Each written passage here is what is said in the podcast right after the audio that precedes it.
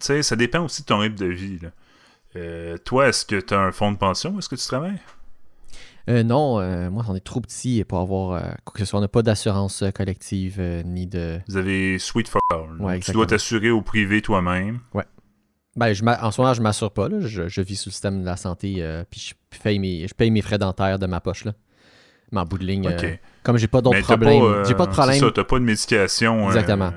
Donc j'ai aucun problème à. En ça va une revenir fortune. Ouais, exactement. Ok, je comprends. Ouais. Ok, ok. Bon, ben, Pat, moi, de mon côté, c'est nouveau. On est, on est rendu à 25, 26 employés. Là, mon boss a décidé de soumissionner, puis on est rendu avec le Sun, Sun Life depuis comme peu. Ça revient moins cher que le gouvernement du Québec. Quand tu es assuré au public, là, Mhm. parce qu'on est petit, puis les primes étaient assez euh, alléchantes. On va dire ça comme ça. là. Ok.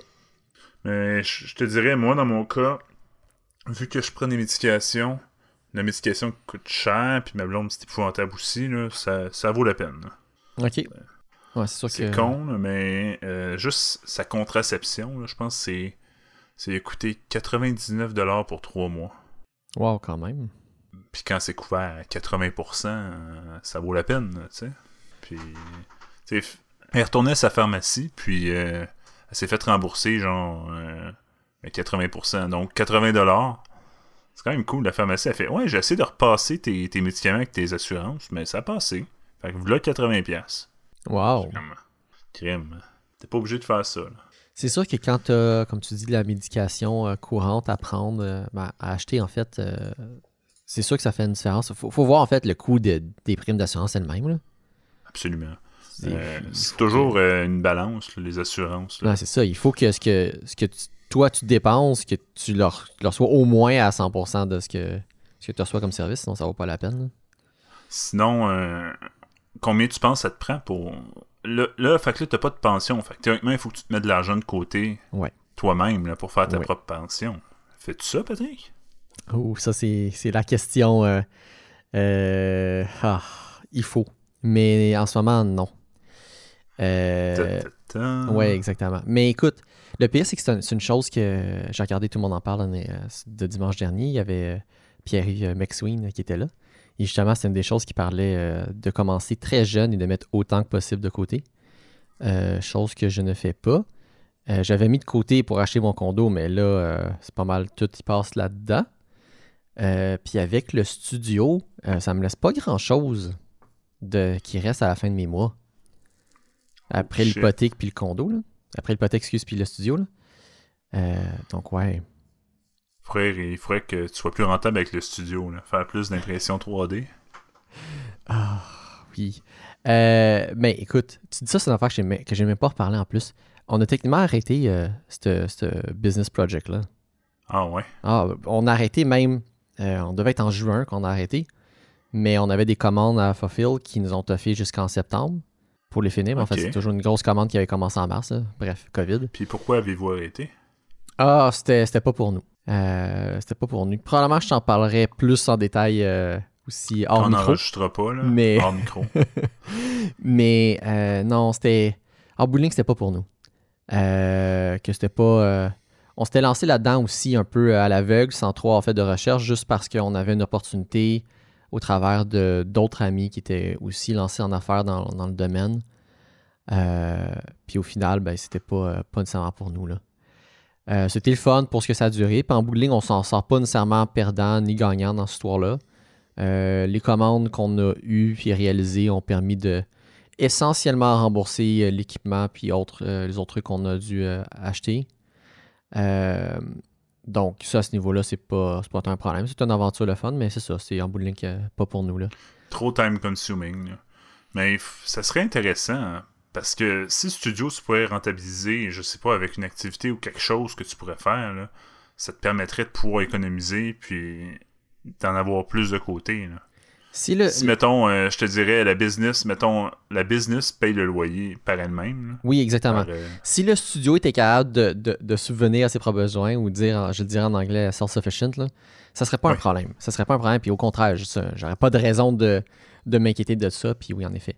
Le fait que ce n'est pas le cas, euh, en effet, ça c'est, c'est problématique. Là. Je dire, ça va faire.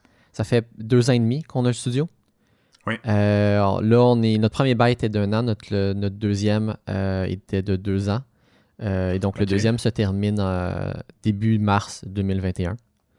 Puis vous n'êtes pas sûr de vouloir renouveler? C'est une discussion qu'on n'a pas eue du tout, mais puisque tu me poses la question, je te le partage, mais moi, c'est une question que je me pose en ce moment. C'est sûr que si on, mettons qu'on déciderait de plus aller de l'avant avec ça, puis de, de- de fermer le, le studio physique, euh, non, ça serait un problème pour moi. Là. Il y a bien du stock qui traîne au studio que j'aimerais quand même conserver, que là, il faudrait que je me trouve un espace pour ça. faudrait euh, que tu loues un espace, mais en même temps, ça reviendra au même, tu sais.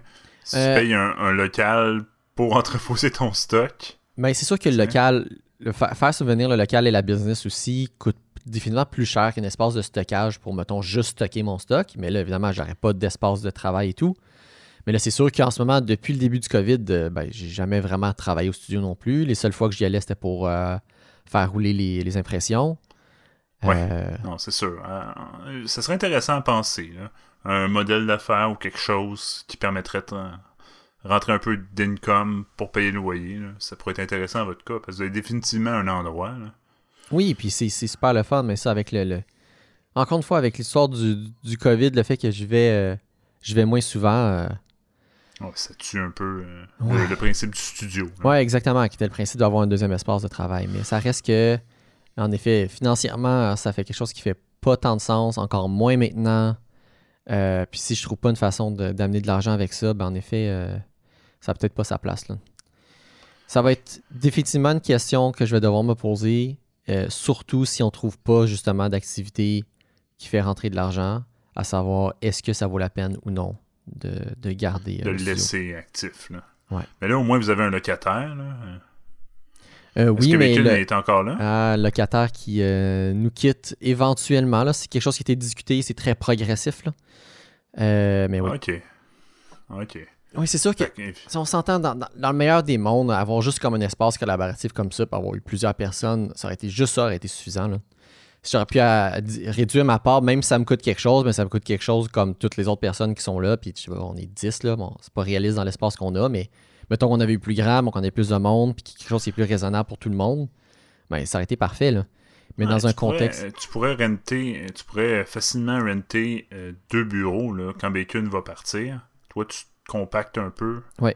tes, tes affaires, puis tu pourrais renter euh, en des- co- en- Définitivement, avec le fait que j'ai que j'ai déplacé mon ordi de gaming chez nous, euh, j'ai déjà. Techniquement, il y a un autre bureau de lib aussi, là. Donc, c'est déjà le cas.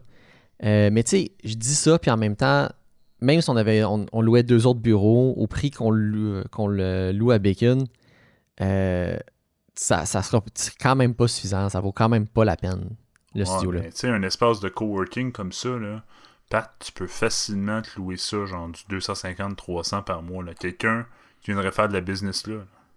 Je, comprends ce que tu dis, mais là, la question, c'est ce qu'on veut s'embarquer là-dedans. Puis, euh, qui, qui pas, qui est euh, un, truc qui, qui est complètement hors de question. C'est un truc qui, au contraire, que moi et Nado, on avait déjà discuté. Le problème, c'est qu'à l'échelle dans laquelle on se trouve, notre local est tellement petit que même si on, réussit à, le- remplir, entre guillemets, ça vaudrait quand même pas la peine. Ça prend une échelle qui est beaucoup plus, au moins, je dirais, comme probablement quatre fois la grosseur du local qu'on a pour qu'on ait quelque chose qui soit qui peut devenir rentable. Le local actuel donne Ouais, tellement ouais. peu de flexibilité qu'on est trop coincé au travers de ça. Y es-tu encore alloué ton autre local à côté? Ah ben là, avec le COVID, j'ai vu des enseignes disparaître, qu'il y a des locales qui se sont libérés là, depuis que depuis le début que, COVID. sais, ça pourrait être intéressant. C'est-à-dire que vous avez vous avez comme le loyer, mais vous chargez, tu sais, les autres, vos locataires sont pas obligés de savoir que ça vous coûte un nombre X. là. Vous pourriez charger 200, Non, non, je 300 sais. dollars par mois On- on- à un avocat qui viendrait travailler là, qui aurait sa filière, son bureau. Et ce, que, ce que tu dis n'est- pas, euh, n'est pas faux, mais ça, c'est juste. euh, Dans Ben, la c'est- réalité. En même temps, c'est quelqu'un. Dans la réalité, c'est quelqu'un de plus qui va venir dans vos affaires, tu sais, qui va être là quand vous allez pas nécessairement vouloir qu'il soit là, puis ça va être son droit d'être là. Mais dans la réalité, c'est que c'est plus complexe que ça, puis c'est moins, euh, c'est moins simple euh, à faire Ouais, qu'à le dire. C'est ça la chose. Euh, mais c'est pas, c'est pas des choses qu'on veut pas faire. C'est ça. C'est juste. Si on s'embarque là-dedans, c'est, c'est quand même une chose. là. Puis comme j'ai dit, si, sûr. si on veut augmenter l'échelle de la chose euh, pour permettre que ça devienne quelque chose qui, qui, qui est plus rentable, ou du moins qui pourrait mieux marcher. Mais ça, ça nous oblige à prendre un risque aussi là-dedans, de se dire que ah, ben, on va trouver des clients pour ça. Absolument. Oh oui, c'est sûr. Parce que si tu commences à, mettons, acheter l'autre local à côté, tu démolis ou tu fais une porte, c'est des coûts, là. Mhm. Ouais, ça, là aussi, c'est des coûts initiaux, là, plus c'est des, euh, c'est des, c'est des risques aussi, là. mhm. C'est-à-dire que. Mais tu sais, c'est sûr, c'est sûr que ça pourrait être intéressant à quelqu'un. là. Jamais je croirais. Moi, euh, je regarde juste. euh, ça s'appelle. euh, à côté de où est-ce que je travaille. Ouais. Puis, euh, écoute, ils ont acheté. euh, aussitôt que mes, mes, mes voisins qui faisaient de la ventilation, ils ont, ils- eux autres commençaient à avoir trop petit local pour eux. Là, fait qu'ils ont Mhm. expand dans un autre local. Aussitôt que ça a été disponible, a acheté et les places de stationnement et l'espace direct. Mhm. Parce que eux, euh, I guess, je connais pas leur business model, mais ça doit être rentable. là. Parce que c'est ça, ils sont rendus à trois, trois locaux qu'ils ont achetés. Mais écoute, tu dis ça et c'est définitivement, surtout euh, post-COVID, quelque chose qui va prendre plus de place. Sans hésitation, avoir la, la- la- la montée du travail à distance qui va clairement rester après. Il y a plusieurs entreprises qui vont se départir de leur bureau, mais qui vont avoir besoin de temps en temps des lieux pour rencontrer des clients, de leurs employés. Euh, Exactement. Un- tu fais une salle, de, un- une salle de meeting que tu peux réserver. Mhm. Euh, non, il y a moyen de moyenner, c'est sûr, à 100%. Le problème avec euh, votre local actuel, c'est l'emplacement en tant que tel. Il n'y a pas de parking. Ah oui, c'est, mais il y a, il y a plein. Je veux dire, pour les besoins que euh, moi et Nado, on, on a, c'était un emplacement qui était, qui était, je vais pas dire idéal, mais qui était très très bien. Là. Ouais, C'était oui, bien proche prisé, de tout, c'était proche s'entend, transport en commun. Euh, puis ça répondait aussi euh, euh, en termes de ce qu'on fait se payer. Aux attentes au niveau prix aussi. Là. c'est ça, exactement. Mais après ça, pour Ouais. faire une, une business de co-location ou déjà de, de juste de, co de, de, coworking, ça dépend. Nous, on était plus, avec ce qu'on, tout ce qu'on avait, ce qu'on a au studio, on était plus dans un makerspace, plus dans, en termes, on a des outils, des équipements, des espaces pour, pour travailler. Coworking, c'est une autre chose, mais oui, ça reste intéressant. Mais après ça, est-ce que l'emplacement est intéressant aussi? C'est là qu'il faut voir. C'est à voir. là. ça. Absolument. là. mais après ça, c'est une business en soi. Là. Puis est-ce qu'on veut euh, se lancer là-dedans? C'est intéressant, mais ça reste à voir si euh, c'est une chose qu'on veut faire ou non. là. Yes. Ah, je comprends. Mais tu sais, moi, tu vois, j'ai commencé à, à économiser. Euh, c'est pas euh, nécessairement grand-chose, mais j'ai commencé à mettre de l'argent dans un compte. Puis ce compte-là, il n'est pas encore rendu à 1000$, mais quand il va être rendu à 1000$, je compte aller m'acheter des euh, m'acheter des actions. Mhm. Non, c'est, important de, de- faut le faire. là. Je, dirais- je pense que les meilleurs exemples que je peux donner, c'est, justement euh, les exemples de McSwing, ce qu'il donnait. En bout de ligne, le but de ça, c'est de mettre autant d'argent possible, surtout, je on parlait surtout des REER, de sorte que ça descend ton taux d'imposition d'année en année. Puis ça te permet aussi de sortir cet argent-là plus rapidement, mais sur une période de temps allongée, de sorte qu'encore une fois que tu payes moins d'impôts. C'est juste, c'est pas abuser du système, c'est juste utiliser le système tel qu'il C'est est profiter pour... du système. Là. pour Le. REER, c'était fait pour ça. Ouais, exactement. C'est-à-dire que tu. C'est des- c'est de l'impôt que tu vas aller chercher plus tard, mais quand tu es à ta retraite, tu pas nécessairement besoin d'avoir 50 000 Tu sais, les, paniers- Oui, les, puis- les paliers d'imposition dans le futur vont changer. Aussi, puis c'est pas, le coût de c'est la pas vie juste augmente. ça. Puis... C'est aussi que à, à ta retraite, tu fais pas le même, la même quantité d'argent, donc tu vas pas imposer au même volume. Donc tu vas peut-être même juste, mettons, à ton rythme de vie normal, rendu à retraite, tu vas même payer moins d'impôts, même si tu sors la même quantité d'argent. Puis, si aussi tu, puis là, après ça, si tu fais en plus attention en sortant ton argent de façon plus étalée, donc tu en sors moins par année, mais tu vas encore une fois être moins imposé que ce que tu aurais été quand tu as eu cet argent-là initialement. Mais Donc- dans mon livre à moi, t'es mieux d'utiliser un, un CELI. Commence par maximiser ton CELI. Là. Puis là, ça, euh, tu peux aller voir sur le site. T'as-tu un CELI, Patrick? Euh, maintenant, oui, mais parce que j'ai reçu de l'argent. Mais dans ton CELI en, en tant que tel, là, tu peux. Moi, c'est ce que je vais faire. Là. Je vais me faire un deuxième CELI. Puis dans le deuxième CELI, mais tous mes mes profits, parce que tu peux aller chercher, je te dirais, assez facilement, là, genre, avec très peu de risques, là, mais genre, risque moyen à faible. là. Mais dans le long terme, c'est faible, parce que c'est sûr que s'il y a un crash économique, puis tu gardes tes actions où est-ce qu'ils sont, ça va remonter. C'est sûr à Mhm. 100%. Mhm, mhm. Mais tu vas chercher des fonds d'index, puis ça, ça va te permettre d'aller acheter, mettons, euh, 500 des plus grosses compagnies aux États-Unis un peu de chaque.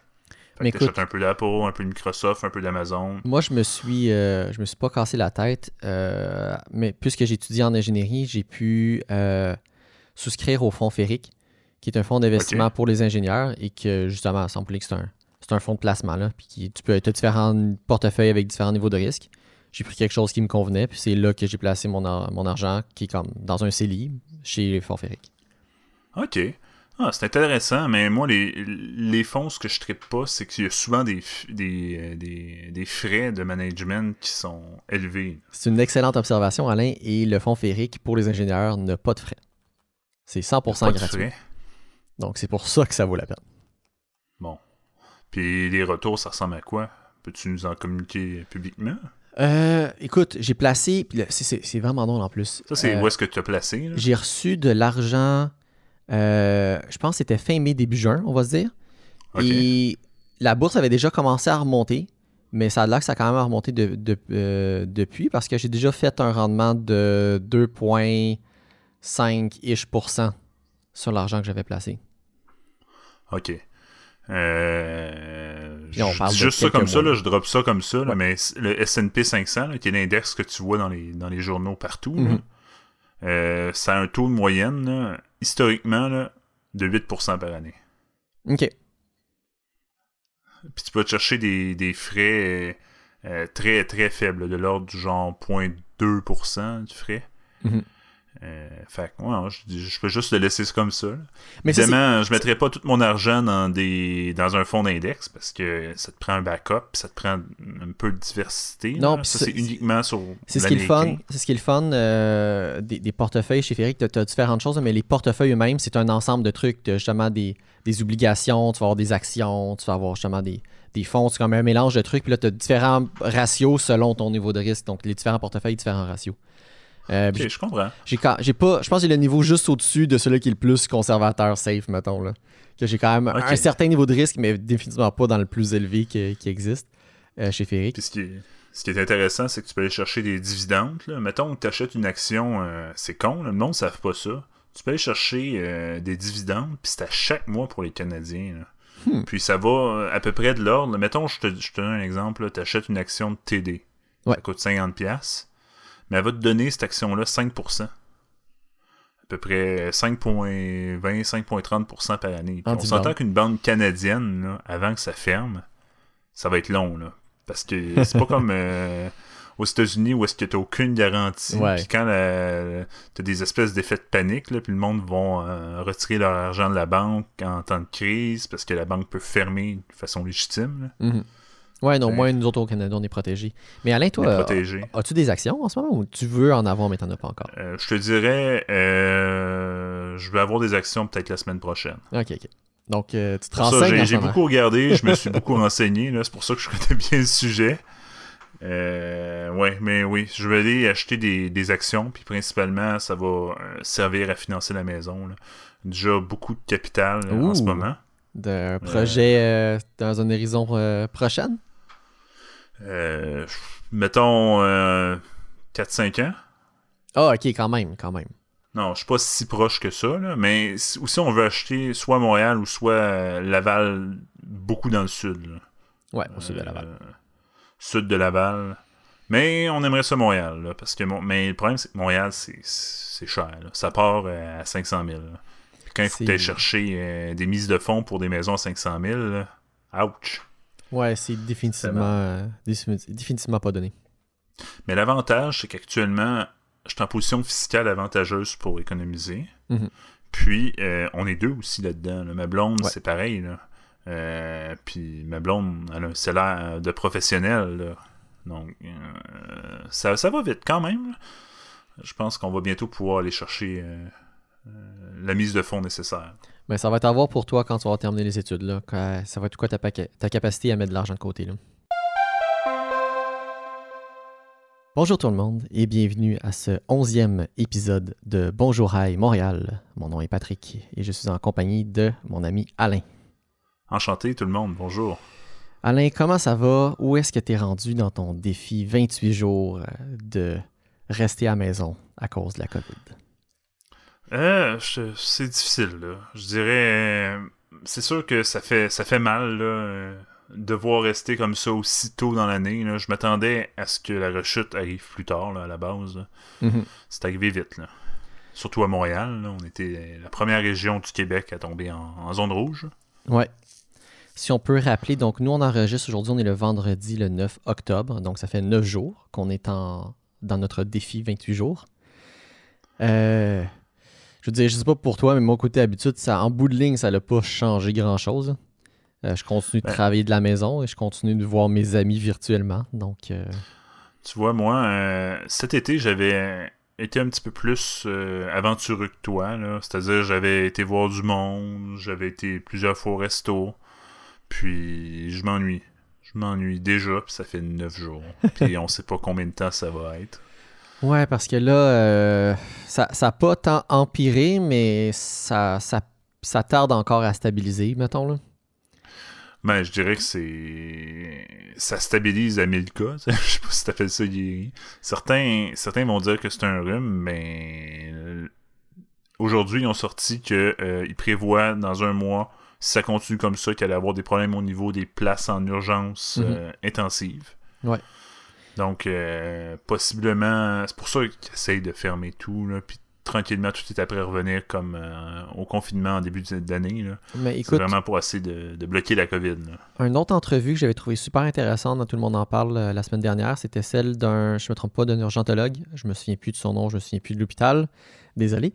Mais qui disait justement, entre autres, le problème avec cette deuxième vague-là, c'est que ça, ça semble surtout affecter les jeunes. Euh, donc, beaucoup de populations jeunes qui, euh, qui, en tout cas, qui sont plus prédominants dans les cas affectés par le, le COVID. Et que si ce monde-là se ramasse euh, dans les urgences, se ramasse, se ramasse dans les soins intensifs, ces gens-là vont occuper les soins intensifs pendant des périodes beaucoup plus longues parce qu'elles sont en santé versus Absolument. les personnes âgées que ça passait ou ça cassait. Absolument. Puis euh, c'est c'est ça qui va être difficile là. quand on est en période d'intubation prolongée. Euh, mais le, le corps, il y a des, des séquelles, puis du, de la réadaptation. Mhm. Puis c'est pas facile, même si je sais que maintenant ils sont plus rendus euh, avec euh, l'oxygène, parce qu'ils ont vu que c'était quand même très efficace. Ouais. Euh, mais oui, effectivement, là, les jeunes. Puis moi, de mon côté, je veux pas les cibler, là, mais j'ai encore dans mes cercles d'amis, vu que je suis aux études, j'ai encore des cercles d'amis jeunes, mais comme beaucoup plus jeunes que moi. Mhm. Puis je vois des choses, des Snapchat en zone rouge. My God. C'est pas euh, c'est pas euh, c'est pas 28 jours euh, sans, contact nous on fait notre part. Moi je fais un effort là, j'essaie le plus possible de ne pas aller.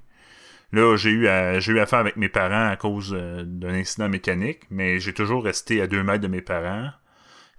Puis, tu à la fin, à la fin de l'incident, je me suis retrouvé sur à l'extérieur, à distance de 2 mètres de mes parents, pas à l'intérieur. Mhm. Donc, j'étais essentiellement assis dans mon euh, assis dans l'entrée de mes parents. Puis mes parents étaient comme à l'autre bout de l'entrée, puis on jasait ça à comme 3 mètres, 4 mètres de distance. Mhm. Ouais, c'est- c'est drôle en plus, t'as dit plusieurs choses, je sais pas par quoi, par quoi commencer, mais tu vois, euh, déjà pour moi, toi t'es déjà techniquement dans le plus jeune ou au niveau de, mes- de mon sac d'amis, ce qui est drôle aussi, là. donc toi t'es comme en, en- entre milieu de, de plus vieux et plus Ouais, jeune. on va dire milieu, milieu de peloton. Là, j'ai, Ouais. Évidemment, on a le, le même cercle d'amis, Mhm. mais j'en ai aussi un autre plus jeune. Ouais. Euh, ça, c'est lié à l'école, les collègues de travail. Là. Mhm. Euh, collègues, pas les, les collègues euh, d'équipe que tu ajoutes en Snapchat parce que euh, maintenant tu l'as ajouté, là, puis là tu vois des affaires à deux, t'es comme My God. Ah, c'est c'est plate à entendre. Ça me surprend pas, mais c'est plate à entendre ça. Mais tu sais, en même temps, là, c'est difficile, là, surtout euh, au niveau des adolescents. là. Comme moi, j'habite euh, à Montréal, proche de deux euh, résidences, euh, ben, résidences, deux écoles, euh, deux écoles quand même bien réputées. Ouais. Je suis convaincu qu'à l'école, toutes les mesures de distanciation sociale sont bonnes, sont faites, Mhm. sont respectées. Mhm. Mais tabarnouche, euh, quand je reviens du travail, euh, anecdote euh, de il y a comme trois jours, là, il y avait plein d'enfants qui étaient euh, sur le trottoir à attendre l'arrêt de boss. Il devait y avoir facilement 80 enfants qui étaient comme collés les uns sur les autres parce qu'ils voulaient avoir la place dans le bus pour s'asseoir. Puis je te dirais, dans ces 80 personnes-là, il y en avait peut-être euh, genre 15% qui avaient des masques. Euh, fait que là, c'est à savoir. c'est Puis tu sais, je voyais des câlins. Je... je me sentais pas bien dans cette histoire-là. Mais tu sais, on espère que ça va ralentir un moment donné, mais d'après moi, avec l'école qui est encore ouverte, ça va être difficile. Tu as dit euh, plusieurs choses. D'abord, juste pour rappeler euh, contexte, euh, je ne sais plus quand est-ce exactement que c'était annoncé, là, mais c'est quand même soit la semaine dernière ou cette semaine, les mesures renforcées pour les écoles. Donc là, c'est rendu masque obligatoire en tout temps, à l'intérieur et même à l'extérieur sur le terrain de l'école. Et même pour les étudiants secondaires 4 et 5, c'est un jour sur deux en présentiel et l'autre à distance. Et pour en venir à une chose qui te dit, je ne voudrais pas être à leur place ça doit être tellement. Tu sais, déjà, cégep université, ça peut être difficile, mais secondaire, t'es es, là parce que tu dois être là. Là, c'est pas un choix. Là. Cégep université, c'est ton choix. Secondaire, c'est pas ton choix. Puis là, t'es dans, es dans ce, ce contexte-là qui, on s'entend, euh, est tout à fait euh, euh, exceptionnel. Mais, my God, je voudrais pas être à leur place. De vivre ça, de, de, de recevoir l'éducation dans ce contexte-là, ça, c'est. Je, je, je peux pas m'imaginer parce que je l'ai pas vécu, mais j'aurais pas voulu vivre ça. Ah, euh, je suis tout à fait d'accord. Puis, euh, tu sais, je suis sûr qu'il y a des jeunes qui les respectent. Puis s'il y a des jeunes qui nous écoutent, là, ben, félicitations. Si vous faites des mesures, si vous faites un effort, moi, ce que j'ai dit, c'est certains de mes amis, mais j'en ai d'autres que j'ai pas eu de nouvelles d'eux. Mhm. A priori, s'il n'y a pas de nouvelles, c'est qu'ils font pas de party, tu sais. Mhm. Donc, tu sais, toujours deux côtés à la médaille, là. On félicite ceux qui respectent les 28 jours. Euh, moi, je l'ai respecté. Euh, toi aussi, Pat, la manière que t'en dis, je peux dire que mhm. tu l'as respecté. Puis, félicitations à tous ceux qui font l'effort pour réduire la propagation du virus. Oui. Euh, c'est important de le dire, c'est important de le faire. Euh, pour le bien commun de tous, puisque c'est ça le but euh, des, mesures qui sont en place. Parce que c'est pas facile, puis malheureusement, on en a encore pour un, pour un bout. J'espère que la période de 28 jours va avoir fait au moins son, son effet et qu'on va pouvoir euh, relâcher certaines mesures euh, à la fin du mois. Mais j'ai quand même certains doutes à voir l'allure des choses. Puis ce qui, est, ce qui est différent aussi, puis difficile à avaler la pilule, c'est pour tout ce qui est fermeture des bars, restaurants et salles de spectacle. Mm-hmm. Surtout, moi, je veux parler surtout des bars et des restaurants. Là, pour avoir fréquenté bars, restaurants pendant qu'on n'était pas en confinement, là, il euh, y a des restaurateurs qui ont investi des milliers de dollars dans des plexiglas pour vraiment faire tout le nécessaire mhm. pour que le client ait le moins de risques possible. Mhm. Puis c'est difficile pour eux parce que ils, ont investi cet argent-là, ils s'attendaient à pouvoir rouler plus longtemps, puis c'était les premiers à, se faire couper l'accès. C'est définitivement très difficile pour les commerces qui doivent fermer encore une fois une, deuxième fois. Euh, mais en même temps, je comprends ce que tu me dis, mais je comprends aussi la mesure qui est nécessaire parce qu'en bowling, c'était un choix fait par le gouvernement de couper certaines activités. Et ce qui était le, critère de sélection a été pour limiter les contacts sociaux. Euh, et la raison des bars-restaurants particuliers, c'est que c'est des lieux où que tu vas être en contact avec une personne pendant une période prolongée de façon vulnérable parce que tu ne porteras pas ton masque pendant une partie ou la totalité de ce contact-là. Donc, et salle de spectacle, c'est la même chose. Oui, tu peux porter ton masque ou non, ça dépend des, lieux et des circonstances, mais ça reste que c'est une, tu vas être en période euh, prolongée, une période de temps prolongée en contact euh, à proximité d'une autre personne. Donc, c'est tous des lieux qui ont été fermés pour ces raisons-là.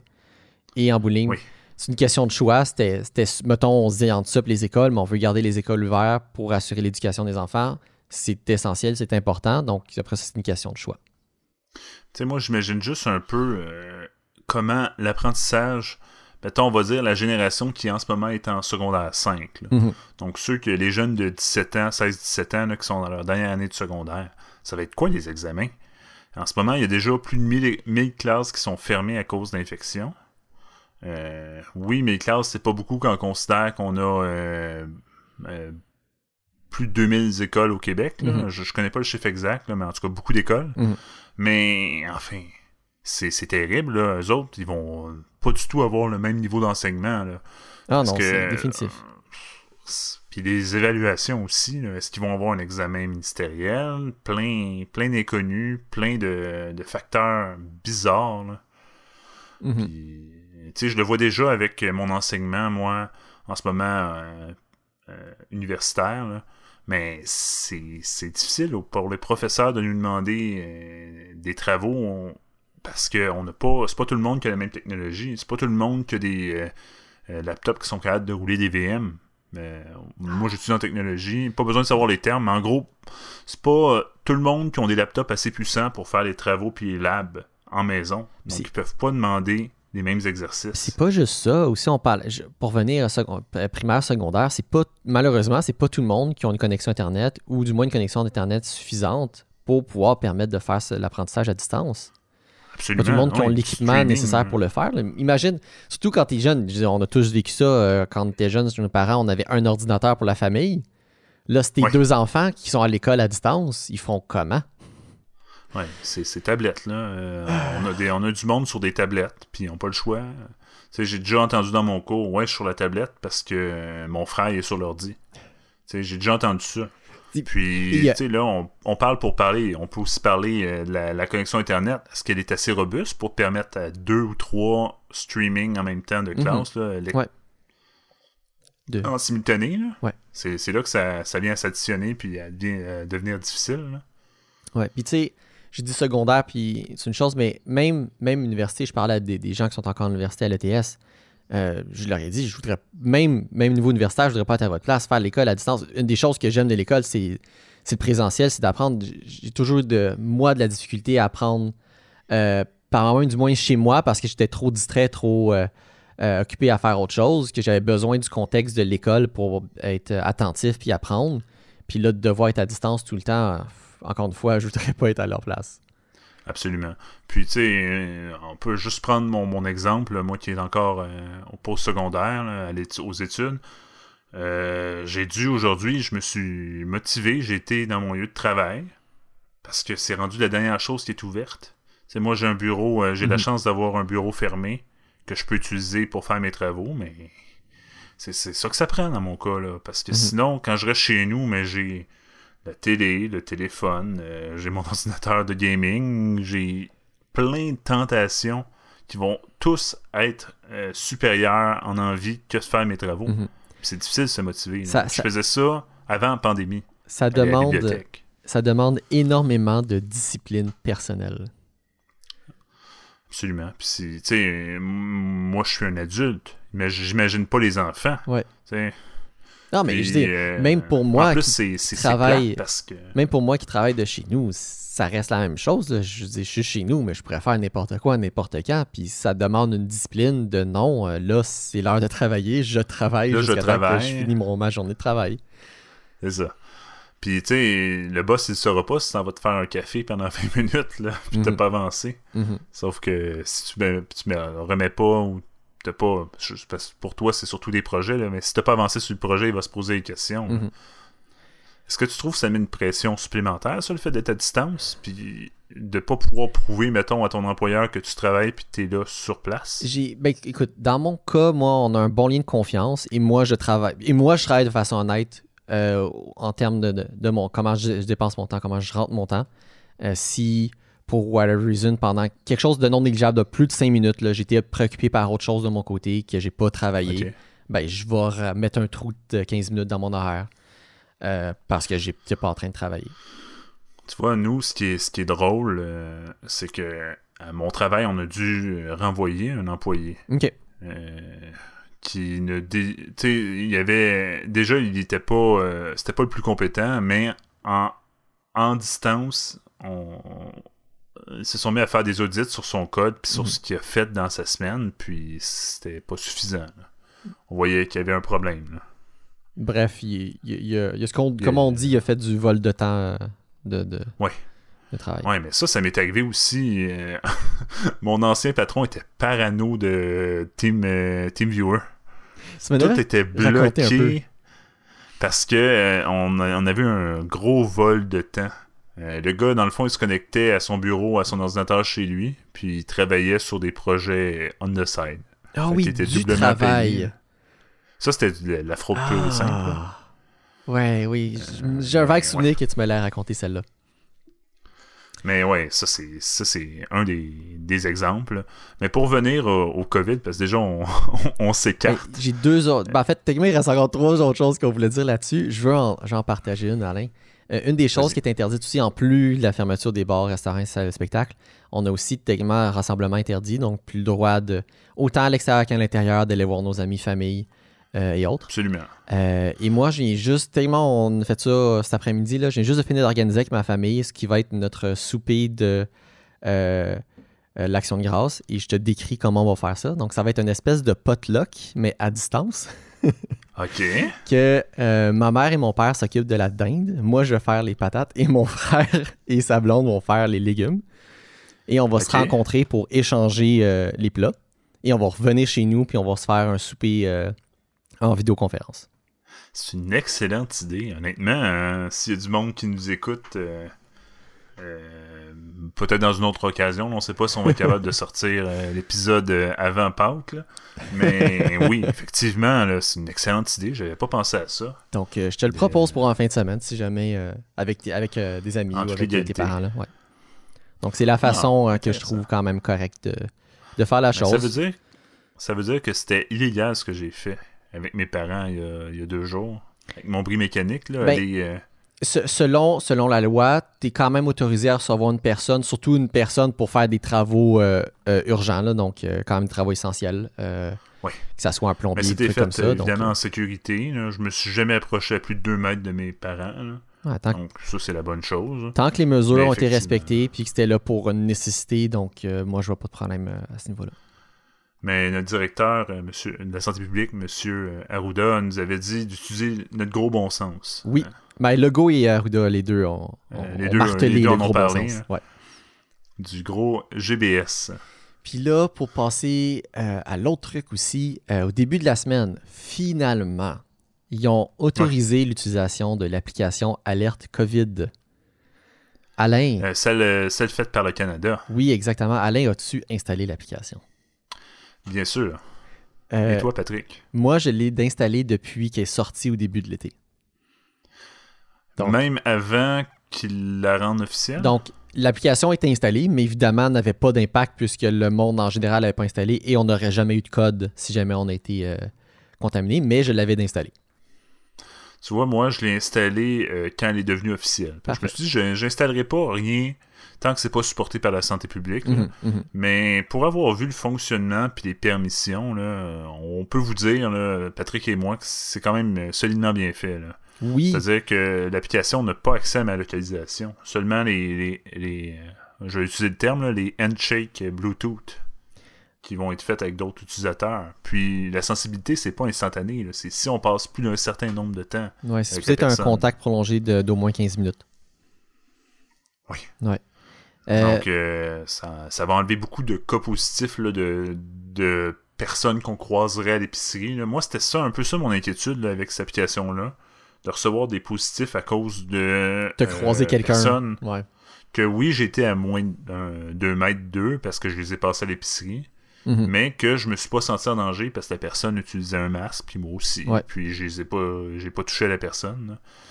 Donc, euh, moi, je pense que c'est un win-win. Ce qui, ce qui est vraiment dommage dans, dans, dans l'histoire de l'application, c'est qu'il y a tellement eu de, de discussions et, et de, de choses qui ont été dites au niveau de, de la vie privée, de Ah, ils veulent nous, nous tracker ou suivre notre position et tout, que l'application en soi, c'est tellement rien, il y a, à, à stock tellement aucune donnée, il y a tellement rien qui est fait dans l'app que même ça aurait été le fun d'avoir plus que ça dans l'application, mais en bout de ligne, ben, à cause de toutes ces contraintes-là, ils ont fait quelque chose de tellement minimaliste dans l'app qu'il y a sérieusement absolument rien à craindre à ce niveau-là. Et je trouve ça plate que ça a quand même amené tellement de, de, débats, puis de, de comme Ah, mais c'est-tu sécuritaire ou c'est pas sécuritaire? Puis même, même cette semaine, euh, je pense jusqu'à jeudi, le Parti québécois et, le- et Québec, Solid- euh, solidaire n'endossaient toujours pas l'app. Et c'est en fin de journée jeudi que Québec solidaire s'est ravisé pour dire comme que oui, endosser l'application, puis il restait juste le Parti québécois, que je sais pas à ce jour s'ils l'ont finalement, se sont ravisés. Ça fait date depuis hier, en fait. Là. Je sais pas s'ils se sont ravisés aujourd'hui. Euh, mais c'est triste que ça ait pris autant de temps, que ça a amené autant de débats pour quelque chose que, de mon point de vue, pour avoir gardé c'est quoi, c'est tellement peu de choses. Est-ce que le code source est disponible de cette application-là? Mais merci Alain de poser la question parce que oui, le- autant le code source de l'application mobile et le code source du serveur qui permet des échanges euh, des, des- des numéros en tant que tel, euh, c'est public. On a accès au code. Mon Dieu. Non, c'est intéressant. Hein. Je savais pas que c'était open source. Puis là, j'ai été euh, proprement euh, regarder un peu. Il y, a même, il y a même mon boss qui a dit Ah, il a fait un PR euh, sur le repo, c'était pour un typo. mais, il a Ah, ouais. mais il a fait ça. Fait que puis- euh, tu peux aller, c'est c'est comme sur GitHub, là, où, Ouais. puis tu peux aller, C'est fait par un ensemble de- d'employés. en fait, le, le- le code de l'application originale est fait par euh, un ensemble d'employés de, de, de ces Shopify. Euh, et ça a été Ok. forké pour l'application canadienne qui alerte COVID, mais ça fait partie du code de base de, l'application de Shopify. Shopify, qui, Ouais. qui est, fran- qui est canadien comme... euh, Oui, il y a une entreprise canadienne. donc c'était fait chez nous pour nous. Oui. Intéressant. Un code source. Moi, c'est surtout ça que j'avais peur. J'avais peur qu'ils sortent une application closed source. Mhm. Euh, euh, là, au niveau des permissions, c'est vraiment pas permissif. Hey, je sais même pas si ça euh, demande des permissions sur Android. Ça demande seulement euh, la permission de pouvoir euh, broadcast le, le- le fameux code en Bluetooth. C'est la seule permission que ça demande. Ouais, mais ça te le demande-tu explicitement quand. Non, ça- Oui, oui, oui, oui, absolument. C'est un. Je me rappelle plus le nom exact du mode, là, mais c'est une partie. C'était la première fois que j'autorisais ce type. Euh, ce type de- d'autorisation-là. là. je sais pas si c'est propre à la version. C'est un téléphone quoi que tu as en ce moment? Moi, j'ai un Android 10, euh, Samsung Samsung, ça, je veux S10e. savoir. Moi, sur mon. euh, là, je suis techniquement Android 11, euh, mais je l'ai installé quand j'étais sur 10. J'ai un Pixel et si je vais sur les informations de l'application, ça me dit No permission requested. J'ai jamais eu de demande de permission. Il n'y a pas de permission qui peut être allouée à cette application-là. Je suis très curieux, fait que je vais aller voir euh, tout de suite euh, mes permissions. Alerte COVID. Parce que ça se peut que ça soit. une- Là, c'est un détail, je me souviens plus de quand je fait comme trop longtemps que je l'ai installé. Ça se peut qu'il y ait une permission particulière à cause que c'est Oui, c'est ça. Donc, euh, c'est une permission particulière parce que moi aussi, j'ai no permission allowed. Ok. Donc, si, si c'est le cas, c'est parce que euh, cette application-là utilise euh, un API, donc euh, un, outil qui est publié par Google et Apple sur leur système d'exploitation respectif qui permet aux applications euh, distribuées euh, au niveau gouvernemental, donc au Canada, on n'en a qu'une et c'est l'application Alerte COVID, d'utiliser ces outils-là pour pouvoir euh, profiter de, du système de, de- traçage, pour outrepasser un peu les permissions euh, natives C'est pas euh, pour. C'est pas question. C'est ça. J'essaie d'utiliser des mots euh, plus euh, génériques, mais le- le- la vraie terminologie, c'est de dire que ça l'expose un API qui est propre à- au système de traçage. Donc, essentiellement, l'application, c'est juste euh, une interface graphique qui utilise cet API-là qui est en arrière. Donc, c'est l'API directement au niveau de l'OS qui va permettre de faire les échanges de code. Ah, ouais. Ouais, c'est Intéressant. c'est même pas l'application elle-même qui le fait. Donc, c'est quelque chose qui est Oh, publié au niveau de, de Google et Apple pour permettre ce- Ok, ce chose-là. Donc, Très intéressant. puis ça, ça rend le processus même plus à ça, optimisé. il nous euh, demande, euh, il nous demande euh, quand même euh, d'autoriser ça quand tu installes l'application, pour ceux qui l'ont fait. là. mhm. Donc, on pourrait essentiellement installer l'application et ne pas autoriser à même l'application le droit d'utiliser comme euh, la Ouais, permission il a- spéciale. Il aurait pu, euh, il aurait, il aurait pu ne pas mettre en place cette permission-là, mais ils l'ont fait. Question de transparence, encore une fois. Oui, absolument. Non, mais intéressant, intéressant. Donc, euh, le, podcast euh, Bonjour Hi Montréal, on vous recommande fortement l'installation de cette application-là parce qu'on sait que ça prend un taux euh, de participation supérieur, mais en fait, plus c'est pas compliqué, plus il y a de monde qui l'utilise, mieux c'est. Oui, plus ça va, ça va être effectif à justement tracer les, les cas. Ça prend un, bon taux de, de, dans de la, population générale pour que l'application fasse son effet. OK, donc euh, Alain, euh, je vais poursuivre avec quelque chose que j'ai entendu à, à deux reprises dans des conférences de presse euh, du gouvernement, euh, qui était quelque chose... Je pense que tu m'avais dit que tu n'avais pas entendu parler de ça. J'ai pas vraiment regardé assidûment les conférences. Mais Moi, je sens- regarde surtout des, des résumés. Ça a été relayé aux nouvelles, c'est pour ça que... Ok. Tu t'aurais Mais pu en euh, j'ai pas lu, j'ai pas lu cette nouvelle-là, non. Donc- Vas-y, tu peux partager. Je te, je te mets en contexte. Donc, il aurait été rapporté que des gens auraient reçu des appels, soi-disant provenant du, euh, de la santé publique, euh, disant que euh, leur test avait été avéré négatif et qu'ils pouvaient retourner vaquer à leur occupation, donc quitter leur confinement qu'ils faisaient chez eux en attente de résultats. Et ces appels-là se sont avérés frauduleux et plusieurs personnes ont rapporté ce, ce genre d'appels-là. Et là, ça a amené tous, tout, tout plein de sortes de questions à savoir qui faisait ces appels-là, pourquoi et comment et, et peu importe. là. Euh, Je trouve ça curieux. Pourquoi quelqu'un. Surtout si t'as pas d'argent à gagner, d'habitude, les. Ouais. Ça va être des fraudeurs qui vont avoir euh, une raison derrière monétaire, là, aller chercher de l'information, mais Mhm. je, je trouve ça très curieux. j'ai pas assez d'informations à ce niveau-là pour savoir la, nat- la- la nature, du moins les, les motifs derrière euh, ces appels-là. Euh, mais moi, ce que je veux surtout parler, bon, c'est du concept en général de, de, euh, de- de ce qu'on appelle du vishing, là, qui euh, de.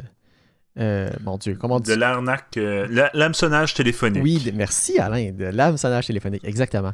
Et ce qu'ils ont mis en place comme mesure la, la journée suivante, en fait, qui, le- qui- la conférence de presse suivante, ce qu'ils ont dit qu'ils vont mettre en place comme mesure, c'est que quand vous allez recevoir, à partir de maintenant, quand vous allez recevoir un appel à la santé publique, il va être écrit santé publique sur votre téléphone, Oui, mais qui n'était pas déjà fait, ce que je trouve curieux. qui est déjà à la base exactement curieux.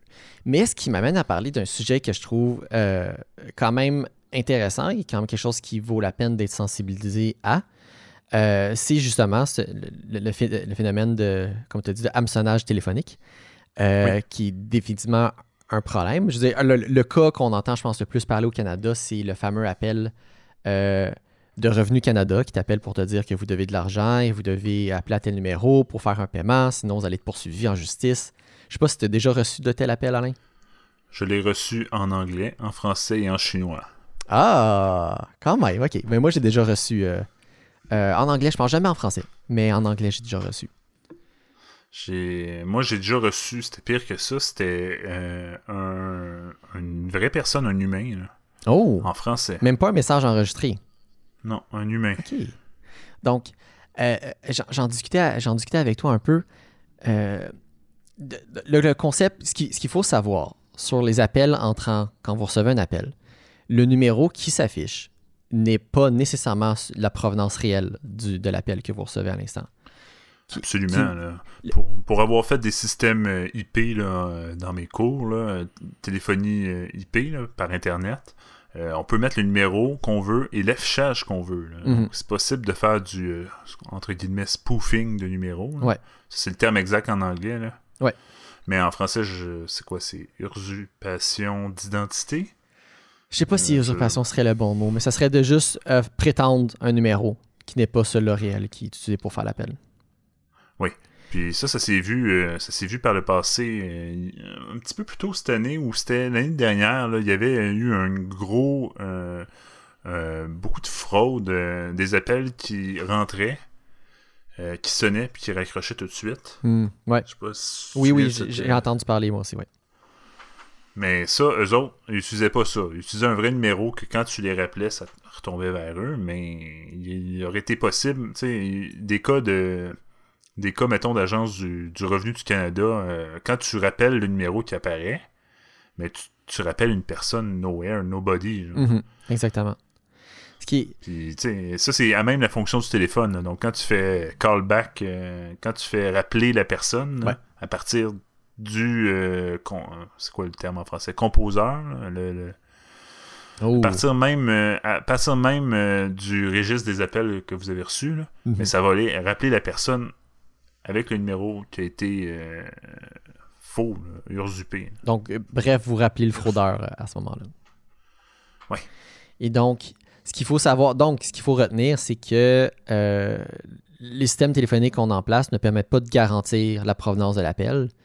Et comme et donc, ce qu'on doit euh, apprendre de ça, c'est que si vous recevez un appel de quelqu'un qui prétend être en position d'autorité ou d'avoir euh, un représentant d'une compagnie avec laquelle vous faites affaire ou quelque chose, ou n'importe quoi dans ce genre-là, mais vous n'avez pas de façon de valider l'identité de cette personne-là. Et malheureusement, la seule chose à faire, c'est de prendre en note les coordonnées de cette personne-là et de rappeler vous-même la compagnie ou la personne en question avec un numéro connu, donc qui est sur le site web public de cette entreprise-là ou de cet organisme-là.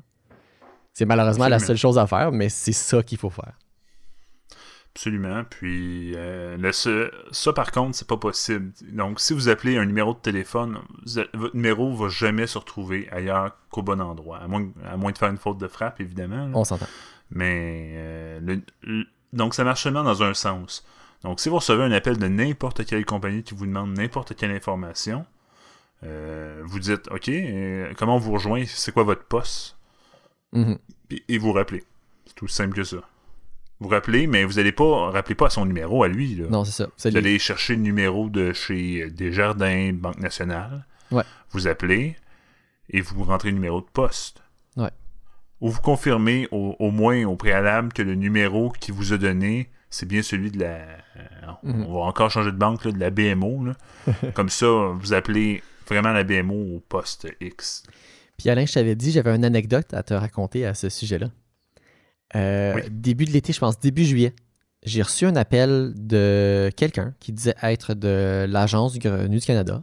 Parlait français avec un, avec, avec un accent euh, et euh, m'appelait au sujet de mon entreprise, en fait. Et c'était un moment que l'appel était semblait assez légitime, donnait quand même suffisamment d'informations pour dire ça a l'air de pas être faux, mais avait beaucoup de de, de red flag pour dire comme c'est louche un peu. Dans le sens, Qu'est-ce que cette personne-là voulait euh, cette personne-là m'a appelé d'un numéro personnel. Ça venait pas d'un numéro de l'Agence du revenu du Canada. Cette personne-là s'est identifiée seulement par son prénom. Jamais dit son nom de famille ni son numéro d'agent. A parlé de mon entreprise, mais d'une façon assez vague pour dire que n'importe qui aurait pu dire les mêmes choses. Puis me demandait juste de la rappeler.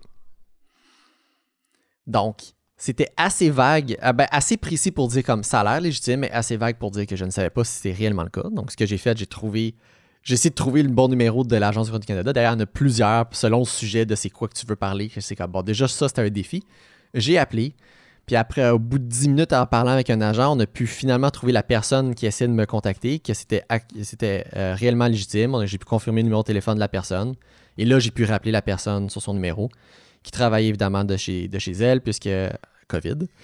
Euh, puis- Oui, non, c'est ça, mais moi, c'est pareil. là. ma mère euh, qui travaille euh, aussi pour un ministère, euh, on, on va pas le nommer ni de niveau ni de ministère. là, Y a pas de problème. C'est ses affaires, là, mais euh, elle utilise son numéro personnel pour appeler des clients. J'ai trouvé ça drôle qu'ils n'ont pas de système de, de VoIP à distance en se connectant avec un logiciel pour faire des appels. Regarde, ça lui a pris 8 mois à avoir un laptop. Ah, Demande-en pas trop. c'est difficile. C'est difficile. Ouais. Donc, bref, puis- j'ai fait la bonne démarche qu'il faut techniquement faire dans ce genre de situation-là pour m'assurer que justement, j'étais pas en train de me faire frauder. Mais t'as bien fait ça. Mais c'est excellent. Donc, euh, Euh, mais c'est ça. Fait que ça veut dire que l'Agence du Revenu du Canada euh, utilise les téléphones personnels. puis tu sais, en- bout de ligne, Bizarre. Mais c'est ça, j'ai trouvé ça étrange, ce- ce- ce- cette, cette aventure-là, quand ça s'est passé, puisque, avec toutes les histoires qu'on entend de fraude, je me serais attendu à un peu plus, surtout dans le message que la personne me donnait. C'était comme. Le message le, le- laissait même pas. euh, le message en soi était douteux. Wow. Oui. Le- le- Tu sais, c'était c'était assez différent des messages préenregistrés que j'étais habitué d'entendre. que J'étais comme, ah, ok, ben là, ça a l'air comme. Tu sais, c'est assez légitime, ça mentionne le nom de la business. Je suis comme, ah, ok, je pense que ça mentionnait mon nom aussi. Donc, tu sais, c'était assez pour dire que c'était assez euh, euh, pointé à moi, pour dire comme, c'est vraiment un message qui s'adresse à moi, qui est personnalisé à moi, mais il manque. Il y a assez de, trucs pas normaux pour dire comme, ah, c'est-tu vraiment un, message légitime? Mais moi, ça m'est déjà arrivé. Le Desjardins euh, a essayé de m'appeler pour. euh, mais pas assez. Il m'a appelé. Et j'ai fait. euh, je me suis fait avoir. J'étais plus jeune. J'avais peut-être euh, 19 ans. Euh, mais je me suis fait avoir. Gros mot. C'était vraiment Desjardins qui m'a appelé. OK? Euh, mais. Genre. Eux autres, on parlait, on parlait. J'ai dit, ouais, vas-y, transfère X montant d'argent euh, sur un compte. J'ai pas donné, mais tu sais, je suis resté prudent dans la conversation, mais Desjardins m'a appelé et Desjardins a fait des moves financiers avec euh, pour créer un, un, un CELI par téléphone. C'était de la vente de produits financiers par téléphone. Absolument, je trouve ça bizarre. ah. Mais j'ai jamais eu, eu d'appel d'eux, donc je dois me dire, c'est un cas d'exception. là. Mais tu vois, dans, ce genre de truc-là, tant qu'il n'y a pas, d'échange d'informations personnelles, que c'est eux qui donnent l'information, il n'y a, pas de, en, je veux dire, entre guillemets, pas de problème. Autre que tu pourrais t'inquiéter du fait que eux autres, mettons, qui n'auraient pas le numéro, puis qu'ils appelleraient quelqu'un d'autre, que quelqu'un d'autre donnerait le OK pour, sans t'avoir euh, confirmé ton identité. Mais autrement, si toi, tu n'es pas amené à partager de l'information confidentielle, puis qu'eux te font juste demander l'information, puis que c'est eux autres qui te la présentent, il n'y a pas de problème non plus. je dis pas de... je pense qu'elle m'avait dit les trois euh, derniers, genre, euh, pour, me, pour me mettre en confiance, elle m'avait dit quelque chose comme les trois dernières transactions que j'avais faites. Donc, c'est eux autres qui t'ont l'ont dit. Oui. Ouais, c'est ça. Donc, dans, ce cas-là. Mais tu sais, je me dis, n'importe qui qui m'aurait suivi aurait pu te trouver. Là. Oui. C'était genre de l'essence, puis. Euh, Encore une fois, dans, l'exemple que j'ai donné plus, tôt, en fait, dans, la bonne chose à faire, je, dis pas de raccrocher au nez de la personne. Écoutez ce que la personne a à dire, répondez à ses questions. Tant que c'est pas vous qui divulguez l'information, il n'y a jamais de problème. Mais si vous êtes amené à divulguer l'information, c'est là que le red flag euh, se lève.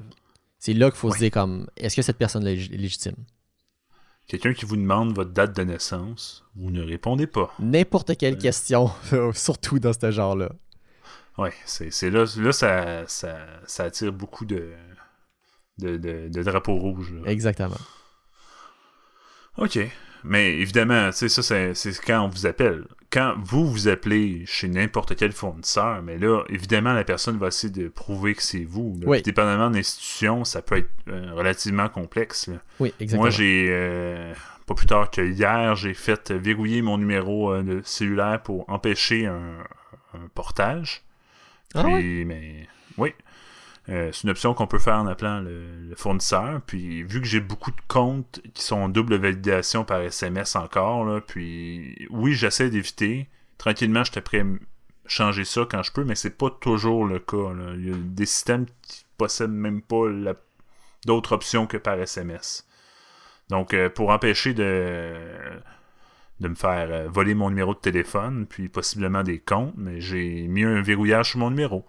Puis ça, ça m'a pris 10 minutes, puis je conseille à tous les Canadiens d'aller le faire, parce que ce n'est pas actif par défaut. Puis ça prend 10 minutes à activer, puis ça va rester là tout le reste de votre vie. Moi, ils vont m'envoyer un courriel si je veux porter mon numéro, ou ils ont une, demande pour porter, puis si c'est pas moi, mais je dis non.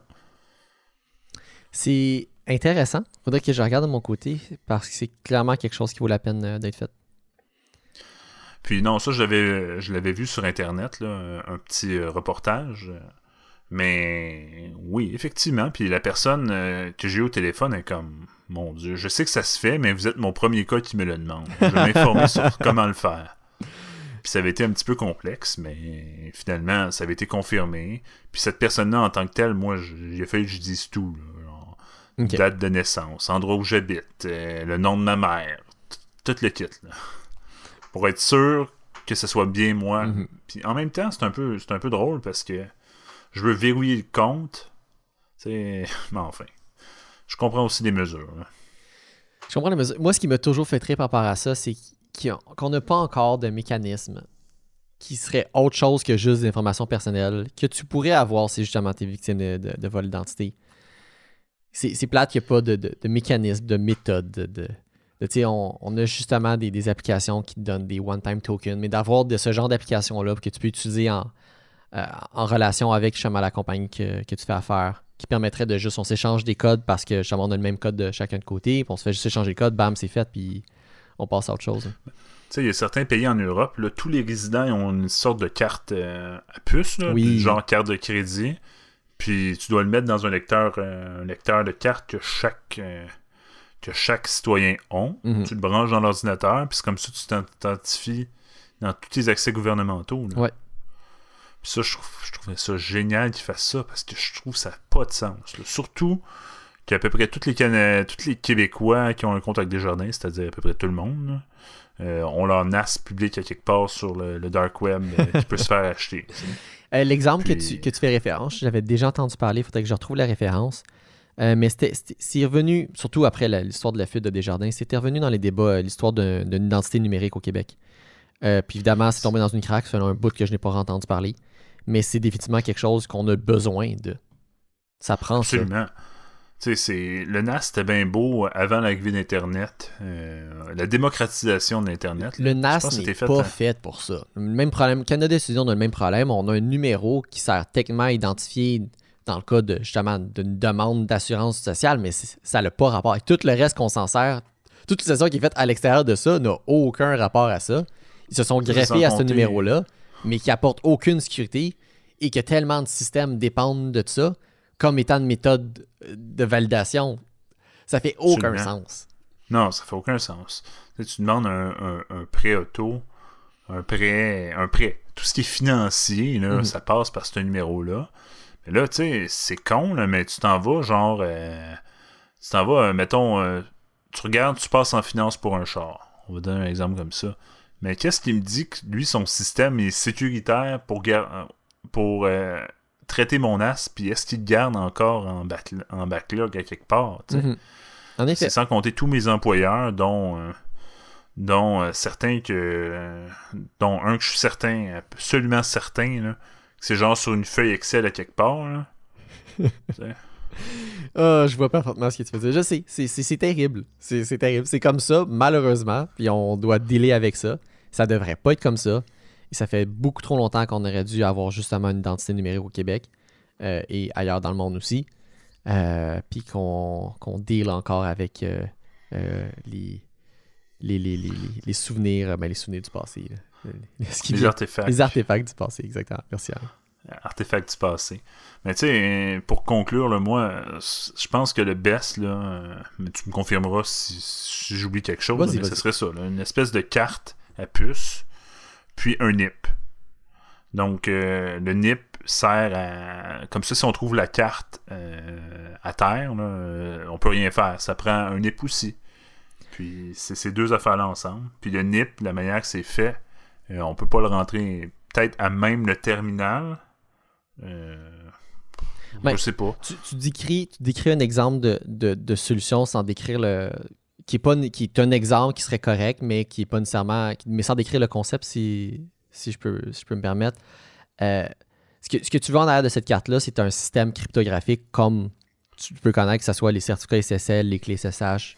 Absolument. Tu comprends ce que je veux dire? Donc, de quoi dans... Oui, évidemment, c'est un concept, derrière. Un concept qu'on a sur cette carte-là une clé privée qui te représente toi, qui permet de faire des opérations et que tu peux permettre de signer au travers d'une clé publique ou que tu peux échanger une clé publique pour permettre de t'identifier.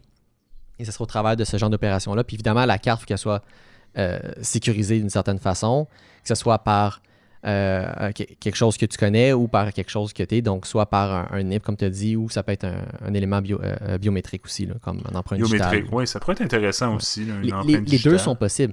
Mais surtout rendu aujourd'hui, c'est genre de truc. La carte est un, aspect intéressant, mais c'est peut-être quelque chose qu'on verrait même au travers d'une application sur un téléphone, surtout euh, dans l'état moderne qu'on est. Là. Puis ça pourrait être échangé au travers d'un QR code généré pour le besoin ou quelque chose comme ça. Il y a plusieurs façons de faire cette chose-là. Évidemment, il y a il y a plusieurs façons de, de, mal le faire. Il y a, moins, bien, moins bien nombreuses façons de bien le faire. Absolument. Mais on Ce serait d'investir sur une technologie à long terme qui permettrait une vérification de l'identité sûre et efficace. qui pourrait être faite à travers le web pour accéder à toutes nos plateformes sensibles. Exactement. Et c'est un, bel exemple de quelque chose qui pourrait être fait euh, avec une source ouverte que les, des gens, des experts qu'on a au Québec pourraient participer ou de, moins donner leur avis d'expert, auditer le code, euh, pour que, tous, on puisse s'assurer que ça fonctionne. Mais évidemment, le danger là-dedans, ça revient au même principe que l'application COVID. Ça prend... Il euh, faut qu'on fasse confiance à cette chose-là. Et malheureusement, les gens qui ne comprennent pas ces choses-là ont de la difficulté à faire confiance à ça. Donc, euh, le besoin est là, la technologie existe. C'est abstrait. Exactement. C'est abstrait, Patrick. C'est ça le problème. C'est que si tu ne comprends pas le code, euh, le code, mhm. euh, certaines personnes vont faire confiance aux experts et d'autres non. Mhm. Puis on le voit, euh, tu sais, le gros mouvement qu'on a présentement avec les anti-masques. Ouais. Mais c'est ça, c'est du monde qui ne font pas confiance à la majorité des experts. Parce qu'il y a des experts aussi anti-masques, ce qui n'aide pas la chose. C'est vraiment désolant de, voir qu'on en, est, qu'on en est là, mais c'est quelque chose qu'on observe de façon de plus en plus généralisée dans l'ère du temps qu'on est rendu aujourd'hui. Puis le problème, c'est aussi les algorithmes, comme les, Facebook de ce monde vont réunir ces ces personnes-là, puis ça va être difficile de vérifier le vrai du faux. Quand tu doutes, euh, puis t'as pas nécessairement toutes les connaissances biologiques ou euh, ben, pour prouver ton point, là, moi je parle surtout des anti-masques, mais ça va se retrouver dans d'autres experts qui vont être plus nuancés ou littéralement pas d'accord avec les, autres experts. Puis là, toi, tu vas prendre ça pour du cash parce que c'est la vie inverse. Mhm. Puis c'est là que ça vient mélanger. Oui, si, si. C'est la surabondance d'informations qu'on a aujourd'hui et la facilité à laquelle on a, on a à propager de l'information, qu'elle soit bonne ou pas bonne. Alain, il y a euh, à peu près un an, euh, pas jour pour jour, mais un an et quelques semaines, euh, on avait participé à la fameuse marche pour l'environnement. Et ben là, ça fait un an, il y a bien des choses qui sont passées. Et malheureusement, on a peut-être oublié un peu l'aspect environnement de la chose. Mais on avait aussi parlé du concept de zéro déchet et de conteneurs réutilisables. Et là, en temps de COVID, pas que ça prend le bord, mais il y a bien des choses qui ont changé ou qui ont été mises sur pause.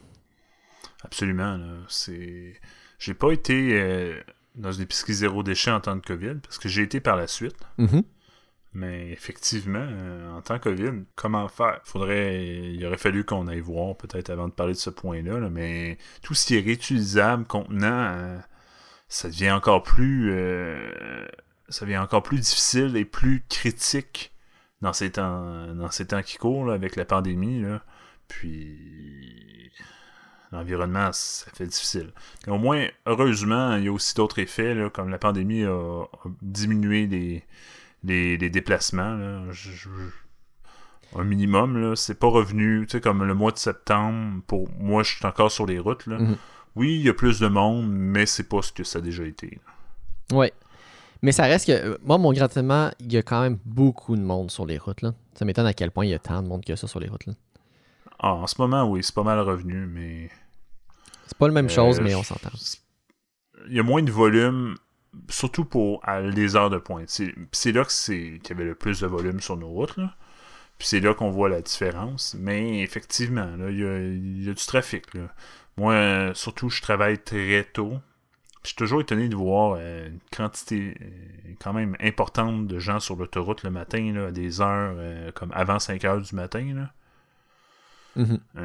puis oui, non, ça, ça, peut être. Euh... Ouais. Mais. Ouais, pour la, situation des contenants elle-même, puis des, du zéro déchet, là, ce qui est difficile, c'est qu'il y a beaucoup de choses qui vont être euh, utilisées à usage unique, justement, pour pas propager, faire de contamination supplémentaire. J'en marque aussi, juste, mais j'en remarque, juste à imaginer dans les environnements euh, euh, hospitaliers, cliniques whatever, ou que tous les, équipements de protection personnelle qui sont en rotation constante, ça fait énormément de. de sont tous à usage unique, c'est tout jeté après utilisation. Ça fait énormément de choses qui. Euh, de, gants de plastique, de masques, de blouses. Euh, masques, gants, masques, gants et. blues, comme tu dis, là, c'est, épouvantable.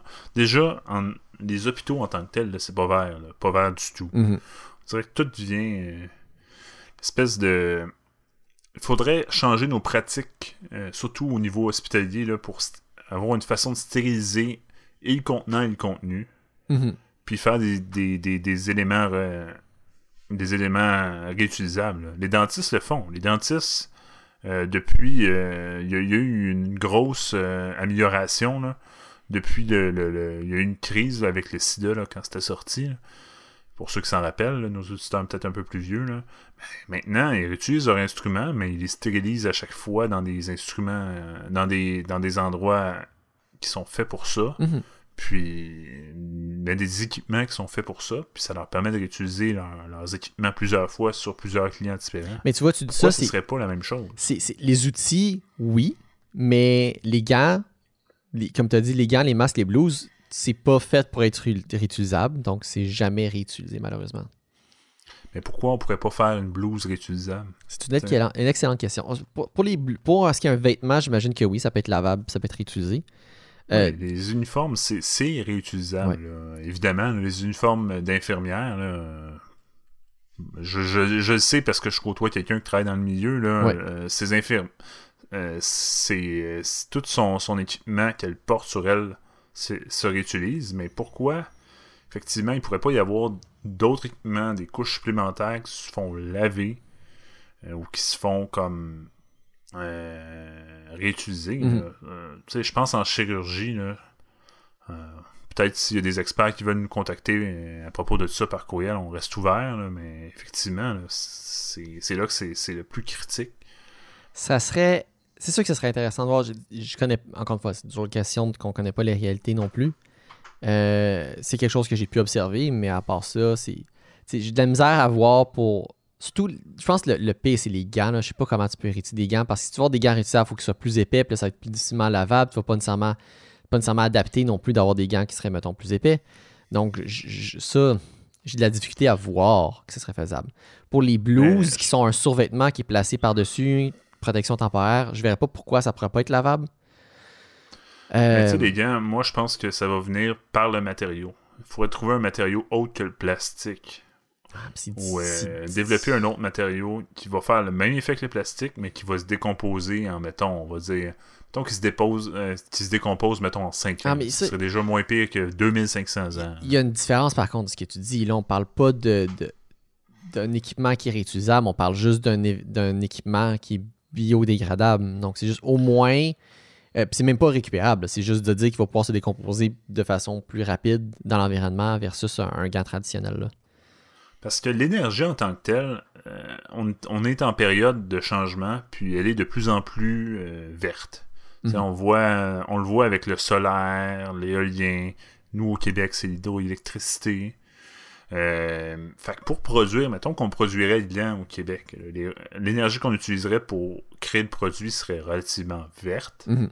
Puis en, même temps, s'il si, se décompose en deux ans, mettons, ben, moi, ça fait mon bonheur. Je, serais, je serais satisfait. Mais pour les gants, il y a trop, il y a trop, il y a trop un facteur comme d'épaisseur, comme tu dis. Le chirurgien ne pourra pas travailler avec des gants réutilisables parce qu'il va avoir besoin de toute sa précision puis tout son, son toucher. C'est à peu près ça que j'avais en tête en disant ça, ouais.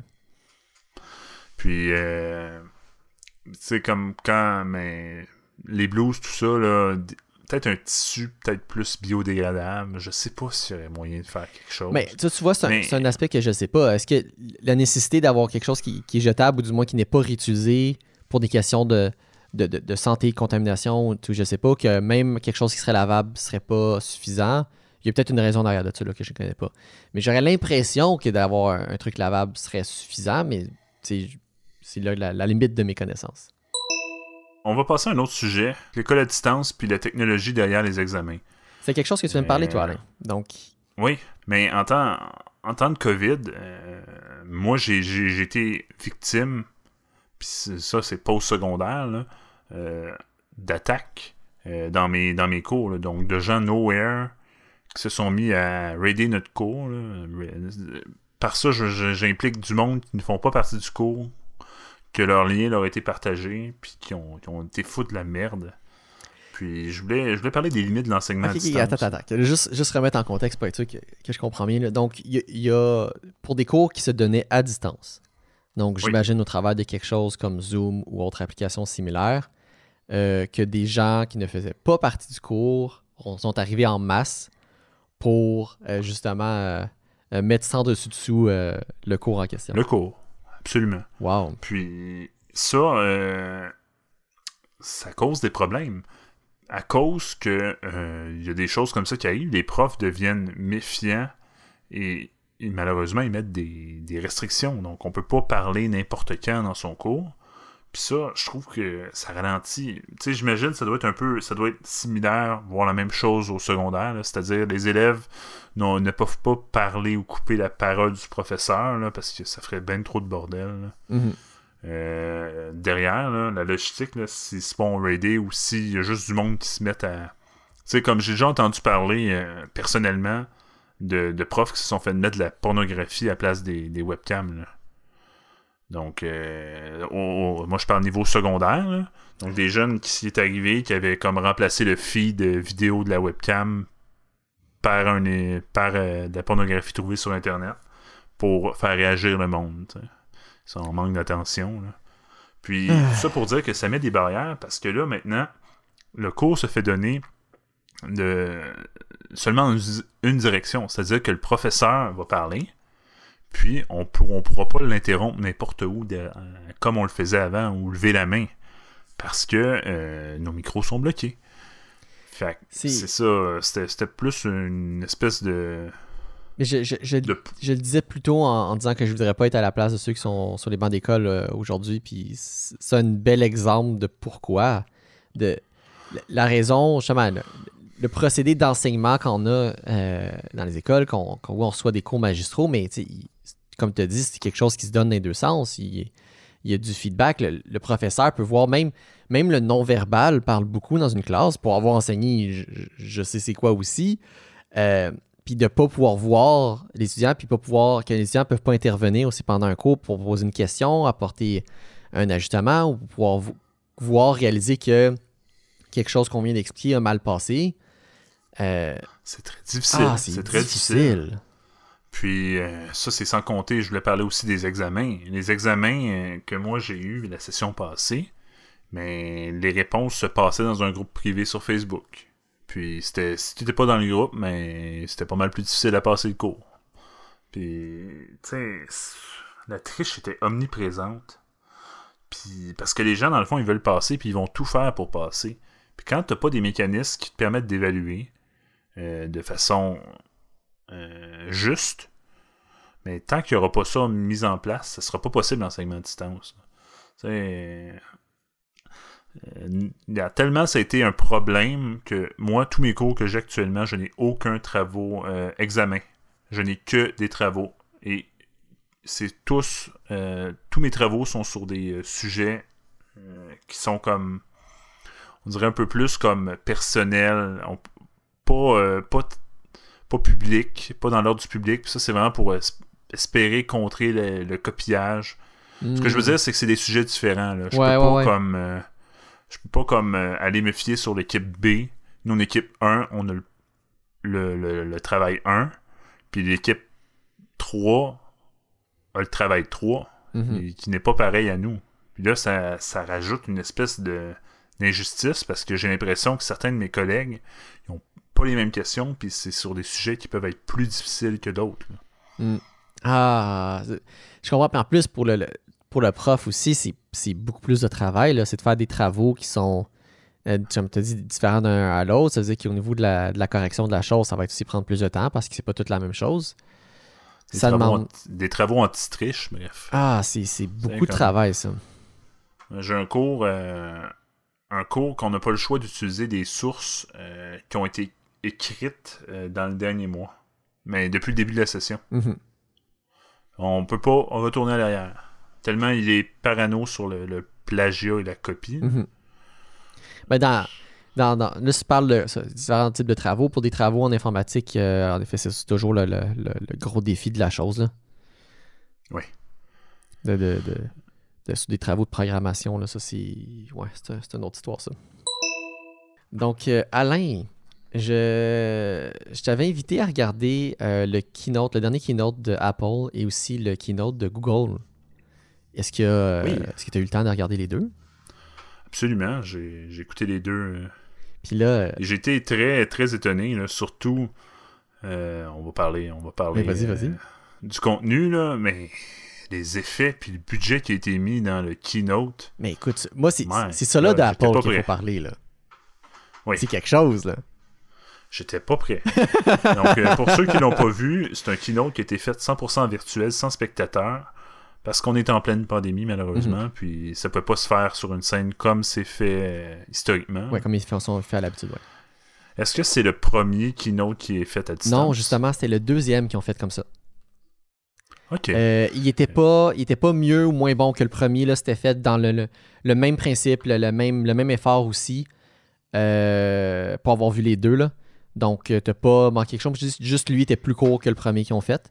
Euh, mais était fait avec la même énergie là, et la même, euh, la même qualité. Là. Ça, ça annonce des produits, évidemment, qui pour les investisseurs, euh, c'est critique, là, à savoir si la compagnie avance ou avance mhm. pas.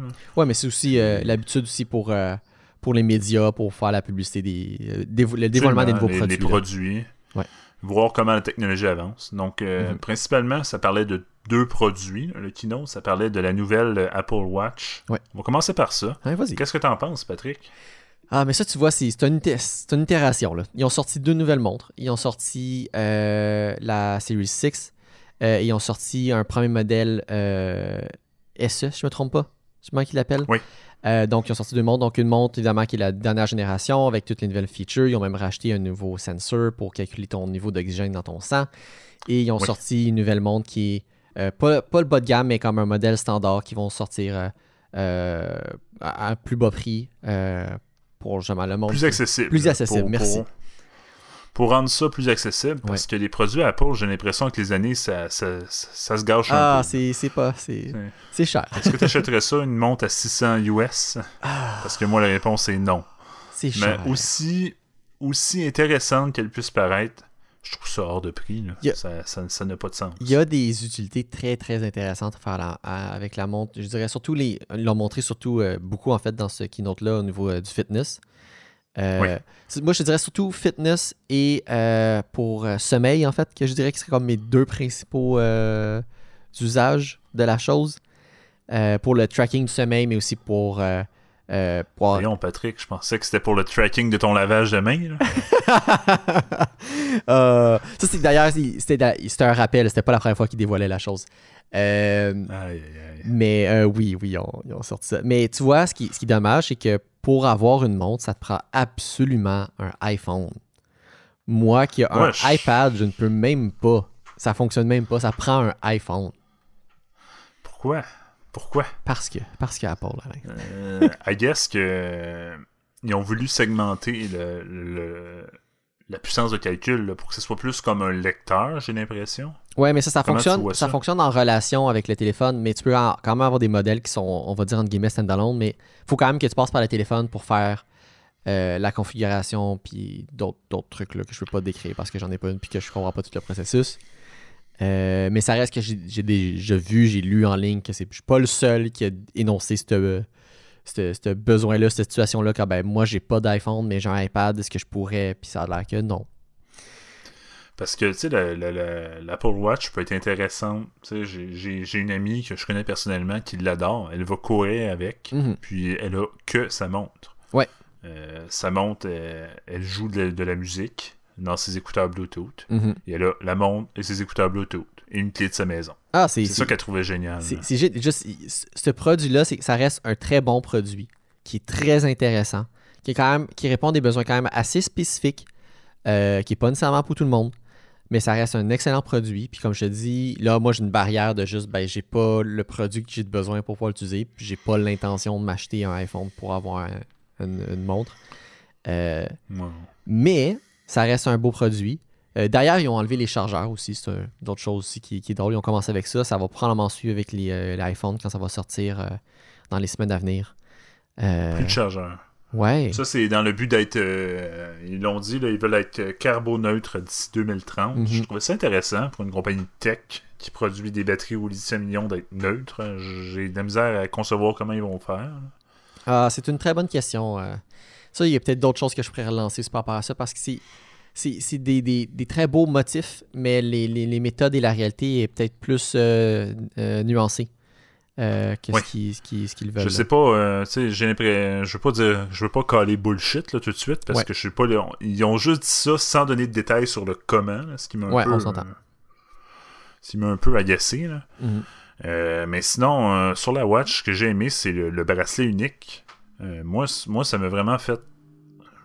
C'est sûr que ça invite. T'as pas le choix d'aller au Apple Store. Assez tes bracelets, là. Mais tu vois, ils ont. la taille à toi. Je sais plus si dans la vidéo qu'ils l'ont. Dans, dans la keynote qu'ils l'ont, qu'ils l'ont montré ou si c'était ailleurs que j'ai vu ça, mais tu peux imprimer un template pour pouvoir euh, le faire par toi-même euh, à la maison. Non, ah, c'était, c'était MKBHD qui a montré ça.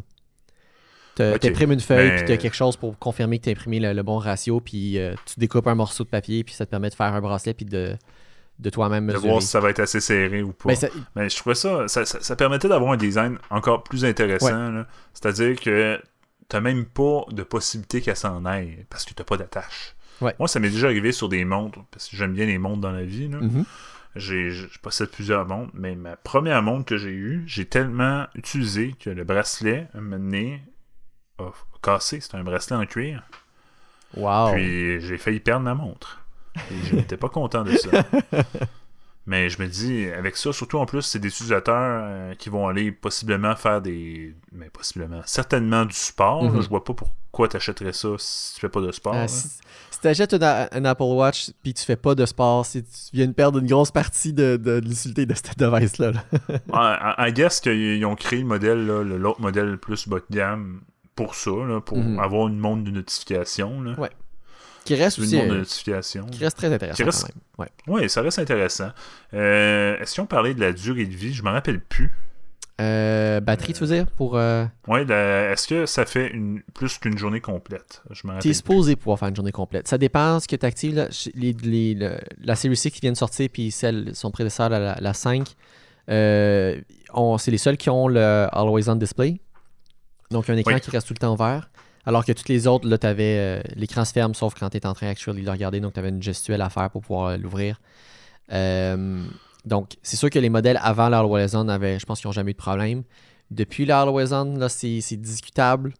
Euh, c'est plus nuancé comme réponse. Ouais. Euh, je sais pas s'il y a eu des progrès avec euh, la nouvelle montre. Je n'ai pas entendu parler. Bon, Euh, ça restera à voir, mais Ouais. c'est sûr que moi, je préfère avoir une montre que je dois faire un geste pour l'ouvrir qu'une montre qui ne fait pas ma journée, de loin. On, s'entend. Mais je pense que ça, le faisait. Mais ça reste que, euh, surtout avec On, il faut que tu la recharges à tous les jours. En bout de ligne, Ouais. c'était ça le problème.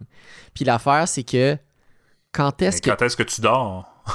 C'est, quand est-ce que tu l'enlèves? Ouais, mais c'est Ça. Si tu dors Ouais. avec.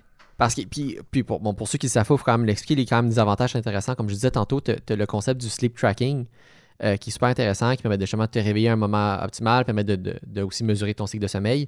Mais aussi, ça permet de te réveiller. Puis ça, c'est super. C'est une affaire que je trouve vraiment, vraiment génial. Tu peux te réveiller avec. euh, avec ah, comment je peux dire ça? C'est le, le, le- le moteur de vibration de la montre.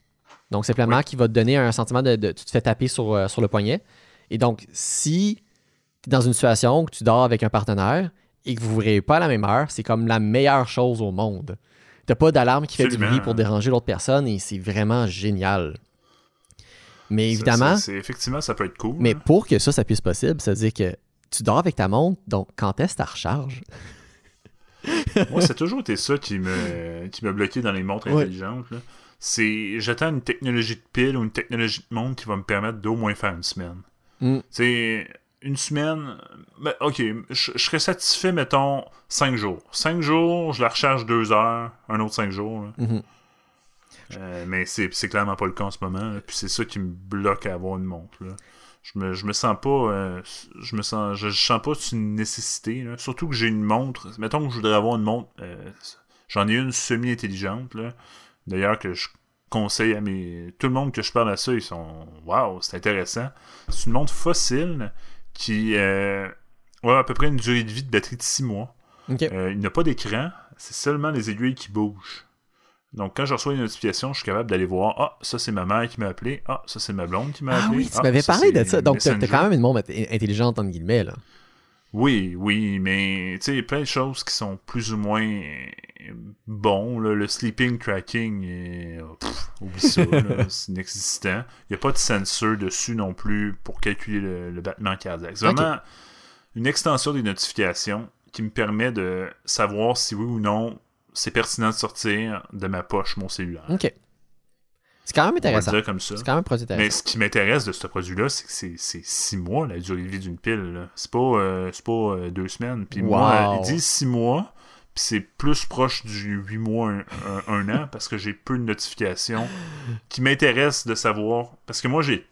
En fait, pour ceux qui me connaissent, mes notifications, on en a parlé épisode 3, là. Mais euh, c'est tout, tout est à off sauf ce qui est ultra urgent. Ouais.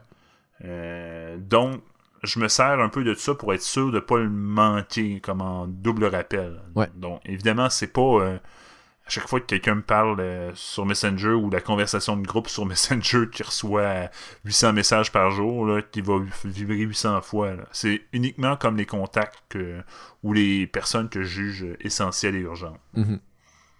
Puis ça, ça me permet d'avoir une, une durée de vie qui est, qui est, ma foi, euh, très, euh, très satisfaisante. Ah, mais c'est le fun, ça, quand même. C'est quand même un, un- c'est une, alternative différente qui te donne justement, moins d'options, mais quand même, euh, qui répond à ton besoin d'ailleurs, puis qui est intéressant. Mais, tu sais, ça, je la mets pas tout le temps en plus. Parce que euh, j'ai d'autres montres. Puis oui, elle est belle au visuel, mais il y a d'autres montres que je préfère. Je possède euh, cinq montres. c'est pas, c'est pas la seule. Mm-hmm. Puis j'aime bien changer de temps en temps aussi. Là. Ouais. Donc, c'est ça aussi, c'est un des avantages du Apple Watch. Si tu veux vraiment en profiter, il faut que tu le portes tout le temps. Donc, à part changer le bracelet, tu peux pas vraiment changer l'esthétique de la chose. Absolument. par contre, il faut le dire, il y en a qui sont très belles. Tu peux, tu sais, les versions gold. Si tu es dans ce style de montre-là, ça peut être chic, là, Apple Watch. Oh, définitivement. relativement chic, mais encore une fois, c'est pas pour tout le monde. Puis ceux qui l'ont et qui l'apprécient, mais tant mieux pour eux. Mhm. Moi, c'est mes réserves. Peut-être euh, conclure sur euh, ma montre fossile, sur ma fonction que je préfère le plus. J'ai euh, j'ai trois boutons physiques sur ma montre. J'ai mis un bouton physique. ce que ça va faire, c'est que ça va faire un itinéraire en voiture de où est-ce que ma position actuelle vers chez nous, puis ça va me dire combien de minutes ça me prend. Selon le trafic. Ah, attends, attends. Et j'adore ça. Sans regarder ton téléphone? Sans regarder mon téléphone. Donc, mettons, un meilleur exemple, je parlais, je parlais avec ma, copine, et là, euh, et là euh, euh, je sors du travail, puis là, en parlant à ma copine, donc cellulaire à la main, j'appuie sur mon. avec mon, autre main ou mon doigt, peu importe, sur le bouton en question, puis je lui dis au téléphone Ah, mais regarde, je devrais arriver d'ici 15 minutes, il n'y a pas de trafic. Je suis capable de confirmer qu'il n'y a pas de trafic pour me rendre chez nous du ah, travail. C'est donc bien génial. Ça, euh, j'aime bien cette feature-là. C'est pas mal ça, ça va mon prendre, feature préféré. ça va me prendre une vidéo de genre de la montre, qui voir qu'est-ce qu'elle qu fait, comment euh, Le seul défaut, c'est que ça. Mettons que j'étais plus d'une heure de chez nous, ce qui est jamais le cas, là, mais mettons que je l'aurais été, c'est uniquement les minutes qui bougent. Là. Donc, je suis pas ah. capable d'aller à plus. T'as 60 minutes de précision, puis... Euh, c'est ça, 60 minutes après ça. mais peut-être qu'il y a eu des mises à jour software, là, ça fait un petit moment que j'ai utilisé. Là. Mhm. Mais ça, ça, va, ça va par moment. Là. Ça, fait, ça fait plusieurs années que je l'ai. Puis j'ai toujours des périodes où je vais la porter comme 3-4 mois d'affilée. Puis après ça, je vais être justement 3-4 mois sans la porter. Puis je vais porter mes autres montres. Sinon, euh, on peut retourner sur Keynote parce que gros changement de sujet. Là. Ils ont sorti un nouveau iPad. Ils ont sorti deux nouveaux iPads. Deux nouveaux iPads, l'iPad Air et l'iPad classique. Donc, un nouveau modèle. Je avec tes euh, premières impressions, Patrick. Ah, mais je trouvais ça quand même super intéressant. C'est sûr que la grosse nouveauté, c'est l'iPad Air qui adopte le design euh, des iPad Pro. C'est quand même quelque chose de, super intéressant de voir. D'ailleurs, aussi avec le, connecteur USB-C, d'ailleurs, qui est techniquement le premier produit non, qui n'est pas pro, qui a un port USB-C. Donc, euh, dans les produits Apple, qui est quand même intéressant. De, Puis d'ailleurs, ça, ça, mène la question de dire est-ce que des iPhones vont adopter le, le, le port USB-C cette année? À voir. Je l'espère. Ça serait cool d'avoir ah. un standard universel. Même si euh, moi je prédis que le prochain iPhone, ça se peut qu'il n'y ait même pas de port. Ah, je sais, j'ai attendu plusieurs heures pour ça. Mais pour revenir. Ça m'étonnerait même pas. Avec le wireless charging qui devient de plus en plus populaire, ouais. ça m'étonnerait pas que ça devienne euh, sans port. Ça fait partie des rumeurs que j'ai entendues. Euh, reste à voir. Mais d'un autre côté, s'il n'y a pas de port, ça, ça empêcherait bien des utilisations. Je donne l'exemple premier qui me vient en tête, là, ça serait, mettons, euh, mettons que je suis dans l'auto, puis que je veux euh, un GPS, puis qu'il me reste presque plus de piles, ou que mon trajet est tellement mhm. long que ça use tout, euh, toutes mes piles. Là, comment on fait? Ça prend-tu des, des, des, des, endroits pour attacher ton téléphone, des cellulaires mount. Mais avec un wireless charging, là, ouais. Avec un wireless intégré? Mm. Ça fait beaucoup d'accessoires et d'équipements qui ne sont pas compatibles. un autre accessoire. Ouais. Il n'y a juste pas de part, là, ça sera pas facile. Euh, donc, pour venir à iPad, les, deux produits sont intéressants. Encore une fois, c'est pour l'iPad régulier, c'est à la plus d'un refresh euh, des specs plus qu'autre chose. D'ailleurs, ce qui est drôle, c'est j'en parlais à Bacon récemment. Euh, on parlait qu'on parlait au début. Euh, il, me disait justement qu'il venait d'acheter un. Juste, je pense, écoute, mettons. Ah, c'était même pas, même pas une semaine avant la sortie. C'était même pas une semaine avant le keynote. Il venait d'acheter un, un iPad euh, je pense que c'est un iPad Air avec un kit, avec accessoires d'autres gogos. Puis, euh, quand il a vu évidemment que c'est sorti, il a été, retourné son stock. Euh, mais grosso modo, le nouveau iPad, pas Air, est essentiellement les specs de ce que le iPad Air avait avant. Que le, précédent iPad Air avait. C'était très intéressant. Donc, ça reste un, spec bump pour l'iPad régulier. Euh, On a lance- parlé de deux fois le processus, euh, deux fois la capacité graphique, puis je m'appelle plus, je pense que c'est quatre fois de mémoire la, la, la puissance de calcul. Ouais, ils sortent les specs, mais ça, c'est encore une fois, c'est un bump des specs euh, assez normal. là. Il n'y a rien de, de- de particulier là-dedans. Ce qui est définitivement plus particulier de, de ce qu'ils ont sorti cette fois-ci, c'est le iPad Air, qui, encore une fois, comme je dis, qui adopte le nouveau design. Euh, et pour vrai, les, les deux devices, là, entre le iPad Air et le iPad Pro le plus petit des deux, c'est essentiellement le même appareil. Il y a quelques petites différences. C'est le même form factor, donc les mêmes dimensions en largeur et en hauteur. Le iPad Air est légèrement plus épais.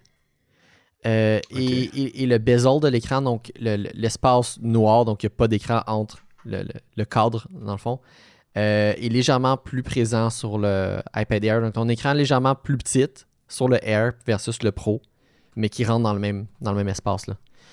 Euh, c'est les mêmes specs, là. iPad Air, iPad Pro? ce n'est pas les mêmes specs. Et même que euh, en ce moment, les, les pros sont dans une situation vraiment bizarre parce que le Air, il n'y a, pas nécessairement quelque chose de plus puissant, mais il y a quelque chose de plus récent que les pros. Il y a une génération plus récente que ceux qui sont sur les pros en ce moment. Oui, il y a un premier processeur 5 mm, 5 nano, euh, Ah oui, 5, c'est- 5 Gugus. Donc c'est ça, c'est pas. Ils sont pas, sont pas à la même place, puis ils n'ont pas refresh les modèles, euh, les pros. Que c'est comme. Le iPad Air se met dans une position, si- surtout avec son prix, qui est quand même dispendieux, mais moins cher que le Pro, qui se situe à peu près dans le même créneau avec le même form factor. C'est comme. Ah, c'est- bizarre là. Puis tu les, choses que tu perds avec le, le Air versus le Pro, mais t'as pas les sensors, LiDAR, puis ces trucs-là qui permettent de faire du, du, fa- du facial recognition puis du, euh, AR aussi bien que sur le Pro. Mais sinon, le- les fonctionnalités, les Ça, dimensions On sont. s'entend, là, c'est un gadget, ça. Là. Ah, c'est- exactement. Qui, qui utilise ça dans la vie de façon professionnelle, de modéliser des pièces? C'est pour ça que je dis que C'est Air se met dans, cool. dans une situation que si tu compares avec le Pro, mais à moins que tu aies des besoins super spécifiques ou que tu veux la dimension encore plus grosse, t'as pas vraiment de raison d'aller vers le Pro versus le Air. Effectivement, euh, c'est ce que j'ai senti. là. Puis, mais il faut, il faut le dire, là, les prix sont quand même assez salés. Là. Ah oui, Un oui. iPad Air, on parle de 599 US. Euh, je faudrait aller trouver les prix en canadien. Je sais pas si t'attends de la regarder de ton côté. Euh, c'est Euh, pas. Je vais te laisser regarder parce que j'ai un clavier mécanique qui va faire Ah, beaucoup trop de bruit. On a tous les deux la même chose, qu'on s'en sort pas de ça. Donc, si je regarde euh, ici, Alain, le iPad, donc celui-là, euh, donc le dernier iPad qui est sorti, pas le Air, euh, débute à 429 Oui. Le iPad Air est à 779 Donc, c'est même plus que ce que tu. Non, tu dis en US. Donc, ça revient à 779 canadiens. Canadien. Et le iPad Pro euh, 11 pouces, donc le- celui qui est la même dimension que l'iPad Air, commence à 1049 Donc on voit qu'on a quand même quelques centaines de dollars de différence entre chacun des trois modèles que je viens de, de nommer. Mais là où que c'est c'est vraiment étrange, c'est ben, où c'est vraiment étrange, ou que, que les différences sont super minimes. C'est essentiellement la même taille d'écran. Donc, si je pars encore une fois dans le même ordre, on parle de 10.2 pouces à 10.9 et à 11 pouces. Donc, tu vois qu'entre les Air et l'iPad Pro, là, c'est essentiellement la même chose. Euh, C'est surtout au niveau des, de la puissance euh, entre le, la, entre l'iPad euh, normal et la- l'iPad Air slash Pro, là, parce que c'est- très similaire. mais tu vois, le iPad Puis- roule sur le processeur euh, A12, donc 12e génération. Et le iPad Air, il est sur le, le nouveau iPad Air, il est sur le A14. Donc, tu vois, il y a deux générations plus récentes. Et le iPad Pro, il est sur le A12Z, donc il est une version plus puissante du A12. Mais tu vois qu'il y a quand même deux générations en retard par rapport au iPad Air. C'est très intéressant. J'ai bien hâte de voir. euh, moi, honnêtement, pour mes besoins, je préfère de loin un ordinateur, mais c'est peut-être parce que j'étudie là-dedans. là. Et c- ça dépend ce que. C'est ça. Ça dépend ce que tu as besoin, ça dépend ce que tu veux faire. Ça remplacera pas une machine. J'ai un iPad mini que je m'en sers pour des trucs super spécifiques, mais que je me sers pas pour euh, mes, mes tâches à l'ordinateur que je fais normalement. Pour moi, ça se remplacerait pas avec ça, même si le device était plus gros. Là. Ouais, non, c'est ça. Tu veux son form factor petit Ouais. parce que tu t'en sers pour lire des recettes puis lire le journal. Oui, c'est ça, exactement. C'est le besoin que j'en fais. Euh, J'aimerais pas avoir un iPad plus gros, mais pour vrai, à, à ce prix-là, j'en ai-tu vraiment de besoin? Diable. Euh, Il y a une chose que, que j'ai vue du iPad Air et qui me dérange comme ça, pas de bon sens. ça, ça, c'est le genre de détail qui me choque. Il y a, euh, je vais le dire en anglais, il y a un camera bump sur le iPad Air qui n'avait techniquement pas Oh. avant parce qu'ils ont changé le form factor, mais techniquement même chose que l'iPad Pro. Donc il- la caméra est surélevée par rapport au reste du, euh, euh, du corps de l'appareil. Euh, que essentiellement, tu as besoin d'un case Exact. si tu veux le mettre à plat. donc, si je le dépose sur mon bureau et que j'ai pas d'étui, ben ça tient pas à plat. Ça va, ça va bouger. Ça va wiggle. Puis surtout la caméra est dans le coin, que ça va comme. Ça va wiggle des deux autres coins.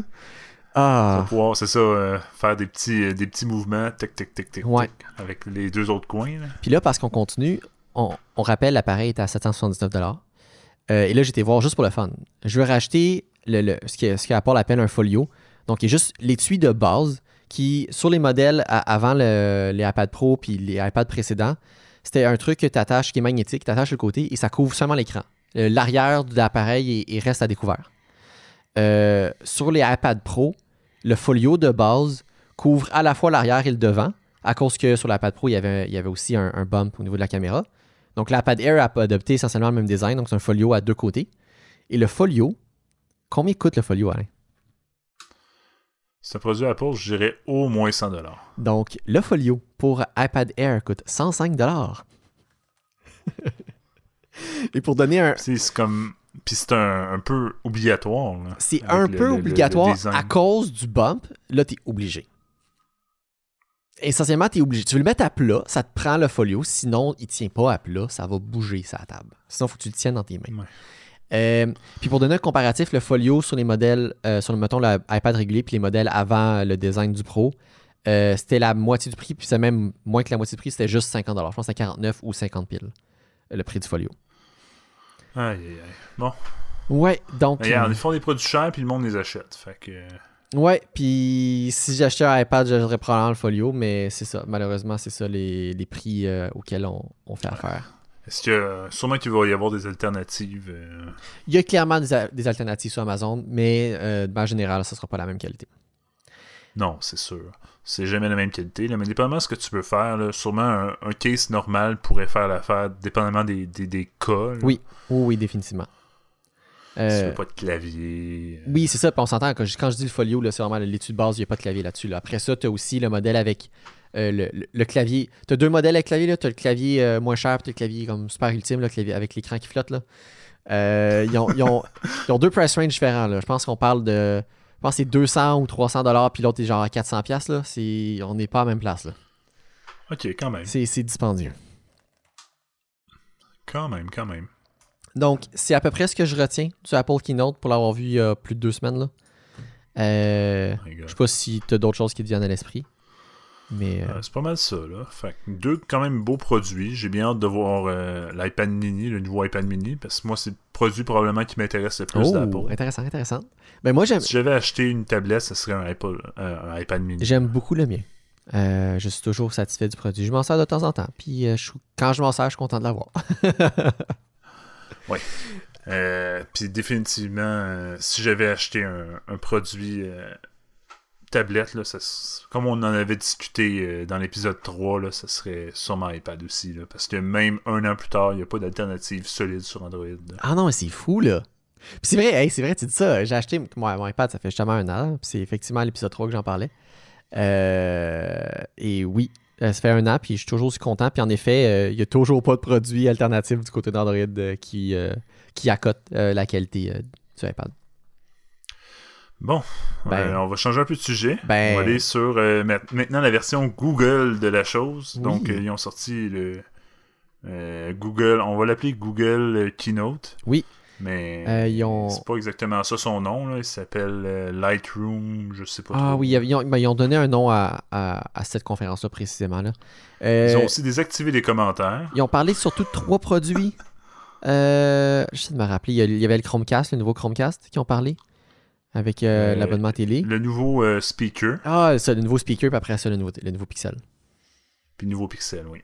Ouais. Donc, euh, Mais- on va y aller en ordre. Mais, d'abord, d'abord, d'abord, Alain, qu- qu'est-ce que tu as pensé du keynote, mettons, versus celui d'Apple? Ah, J'ai trouvé beaucoup plus artistique. Ah, ils ont, tu sais, ils ont, il y avait Selena Gomez.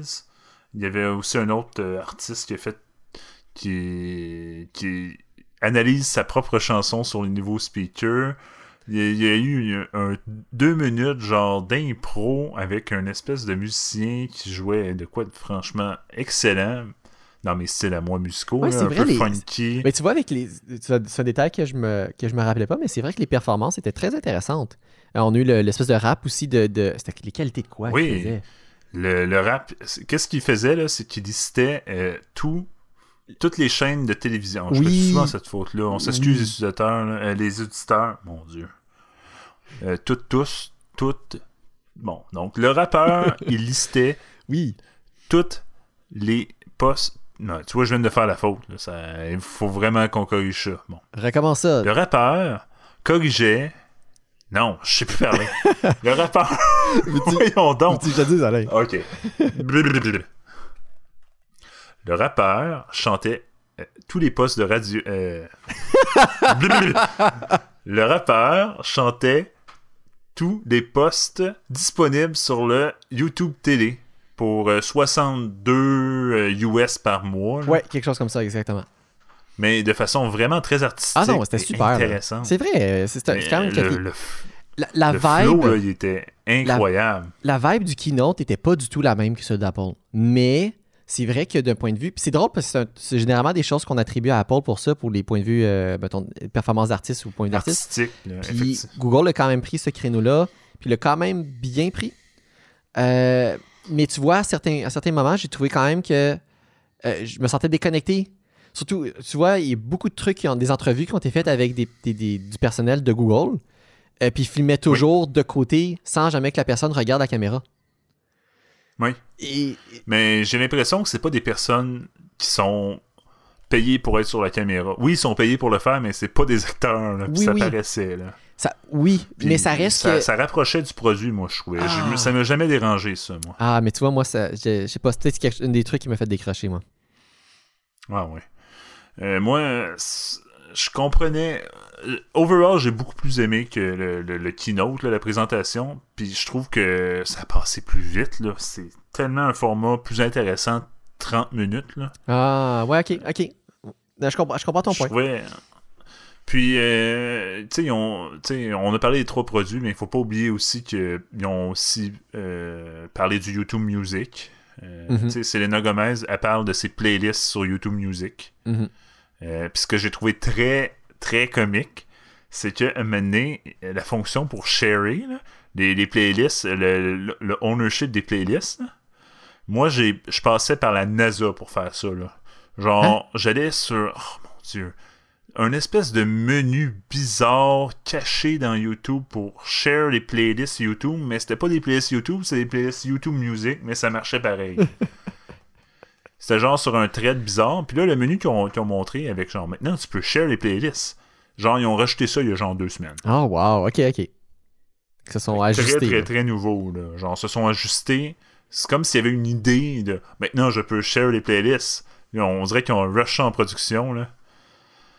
Euh, ouais. Fait que, ouais, détail que j'ai remarqué. Sinon, euh, YouTube Music, on peut commencer avec ça. C'est un produit que je connais bien parce que c'est avec lui que j'écoute la musique. Mais t'étais un utilisateur Honnêtement, de, ils sont pas là. de- de- sont pas là, là. Au niveau des, au niveau des playlists Ah. euh, musicales, là, ils sont pas là. Euh, oui, ils ont des playlists intelligentes. Oui, c'est fait par Google, mais c'est zéro puissant comme Spotify. Ah, on est loin là. de Spotify, là. Spotify avec son rap, euh, ses playlists rap caviar. euh, non, c'est un autre niveau. C'est même pas proche. Par contre, je trouve, un truc que je trouve très intéressant en YouTube Music, c'est que, mettons, euh, on va parler une petite anecdote de vie là, avec ma blonde. Ma blonde, elle, elle écoute beaucoup de musique euh, qui sont unreleased. que- Donc, la musique qui est disponible sur YouTube, là, je donne un exemple très précis. Ouais. là. Euh, mettons qu'elle veut écouter euh, l'opening set de Naruto. Ça sera jamais sur Spotify, cette affaire-là. C'est genre une espèce de. Puis je sais pas pourquoi les Japonais ont cette. Ils aiment pas ça aller sur, on dirait, sur les plateformes de streaming, les Japonais. je sais pas pourquoi. Mais tu sais, mettons que j'aurais cherché ça. Certains openings de Naruto ne sont pas sur, euh, sont, ne sont pas sur Spotify. Ok. Fait que si tu veux une playlist avec tous les openings de Naruto, impossible à faire. Ouais. Mais là, on- pas plus tard que hier, on l'a fait au complet. Sur YouTube. Parce qu'on euh, peut être capable d'aller query des, des, des chansons qui sont sur YouTube Music. euh, qui sont sur YouTube directement, puis de l'ajouter à ta playlist YouTube Music, ce que je Ah. trouve excessivement puissant. là.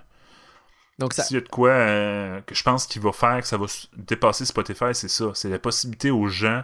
Tu sais, je pourrais aller chercher une vidéo. euh, une vidéo. euh, J'ai bien aimé, mettons, une vidéo jazz très particulière qui était un remake, un retake jazz d'un artiste XY.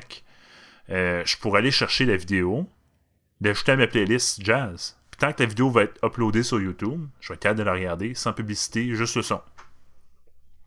Ça, j'ai trouvé ça cool. C'est très Mais au niveau Donc, des playlists, En bout de ligne, ça donne euh, ont accès à du à contenu que tu n'aurais autrement pas accès sur d'autres plateformes de streaming. J'appelle ça du contenu euh, unreleased, là, mais Ouais, euh, en- pas, pas sous un label. Ouais, ouais. C'est intéressant. C'est intéressant. C'est mon point de vue sur YouTube Music. Euh, bon, maintenant, ils ont sorti plein d'autres affaires. là. Le nouveau Chromecast, toi, qu'est-ce que t'en penses, Patrick? Ah, il y a- tu vois, il y a un des trucs qui me qui me dérangeait parce qu'ils ont sorti euh, un Chromecast avec une manette, qui est d'ailleurs une première pour euh, les Chromecast. Euh, Absolument. et sur la manette, ils ont mis euh, deux boutons qui sont comme une espèce de quick launch pour YouTube et Netflix. Oui. Puis là, j'ai regardé ça, je suis comme ah. Ça, ça, ça me dérange. Dans le sens, je comprends que ces boutons-là, mais en même temps, j'imagine que tu peux même pas les remapper en plus, d'ailleurs.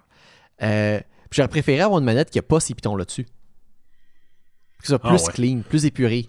Je trouve que c'est comme de racheter des, des boutons justement qui ont comme un usage unique dessus comme ça, que tu aurais pu très bien pas avoir. J'aurais préféré qu'ils soient pas là. Tu sais, moi, ça me fait penser, tu sais, un peu la, la fameuse euh, classique manette de ton premier Blu-ray que tu connectais en fil, euh, en fil, parce qu'il n'y avait pas le Wi-Fi intégré, euh, puis qu'il y avait un bouton Netflix dessus. Ouais, genre. ben, c'est ça, ça me fait penser. C'est exactement moi, c'est ça, que- c'est ça que je vois, puis je suis comme ah non. Je- je- même si je suis une utilisateur de YouTube et Netflix, ça me dérange de voir ces deux pitons là. Même si c'est tes deux principaux médias. ouais, en plus. Mais ouais, c'est ça. Dans le sens, ouais, je trouve que ça, ça, ça a pas sa place. C'est plus mon impression là. Moi, moi j'ai bien. euh, ce qui m'a un peu énervé, c'est qu'ils n'ont jamais parlé du support du tout sur Stadia. Puis je, je trouverais ça intéressant s'il était supporté de l'acheter, moi. Mhm. Parce que j'ai toujours voulu m'abonner à ça. J'ai pas nécessairement l'argent et l'envie de m'acheter une, euh, une série 3000 d'NVIDIA. là. Ouais. Non, pour ceux qui suivent pas ça, là, c'est des cartes qui sont comme excessivement onéreuses. Mhm. Pour jouer à des titres, euh, des titres, euh, des nouveaux titres de jeux vidéo, Ouais. puis avoir comme la qualité. Mhm. Ça, là, c'est le- dans le fond, Google, ce qu'ils ont sorti avec ce produit-là, c'est le cloud computing. Tu joues Du cloud gaming.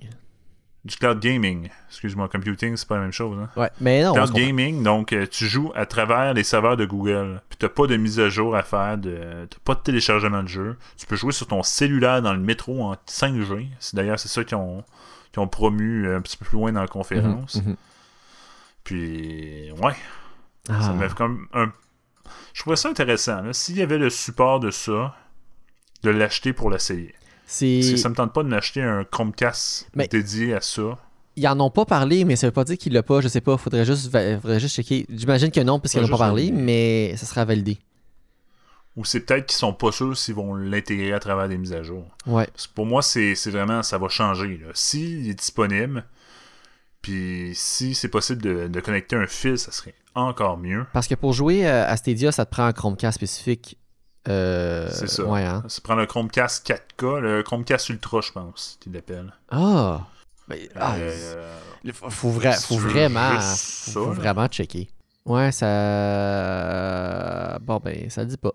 Parce que tu vois, je vois, je vois sur la page du controller, ça me dit tu as aussi besoin d'un Google Chromecast Ultra. Non, donc c'est. Moi, je dis. euh, c'est- Donc, eux autres, ils prévoient que c'est pas été annoncé, mais que sûrement ça va marcher. Mais avec une update, genre. Mais c'est pas officiel, ça n'a pas été dit pour l'instant. C'est pas officiel, puis ça va être Ah, disponible. c'est- c'est- C'est ça. Donc, je, com- Dommage, donc hein? je, oui, je comprends ton point. Puis en effet, ça aurait dû, ça aurait dû être dit ça. Euh, je trouve ça dommage qu'il euh, qu'il l'ait pas fait. Euh, c'est le fun des conférences de 30 minutes, mais il va prendre un petit peu plus de temps pour annoncer ce genre de choses-là. Mais en même temps, s'ils l'ont pas fait, c'est parce que c'est pas prêt. Mais, C'est parce que c'est pas prêt. S'ils n'ont pas annoncé, c'est que c'est pas prêt. là. mais en même temps, c'est un- une opportunité manquée. Là. Ça a été. Dans mon livre à moi, oui. Puis beaucoup de monde euh, la communauté euh, sont déçus de ça. là. Moi, je suis dans Mm. un groupe privé euh, qui parlait de ça. Ok.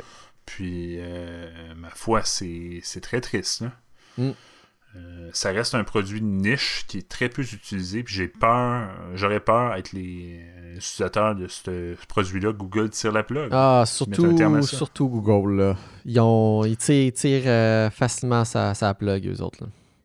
D'un autre côté, c'est plus difficile de tirer sur la plug quand tu as des gens qui ont payé des 70$ pour des titres AAA.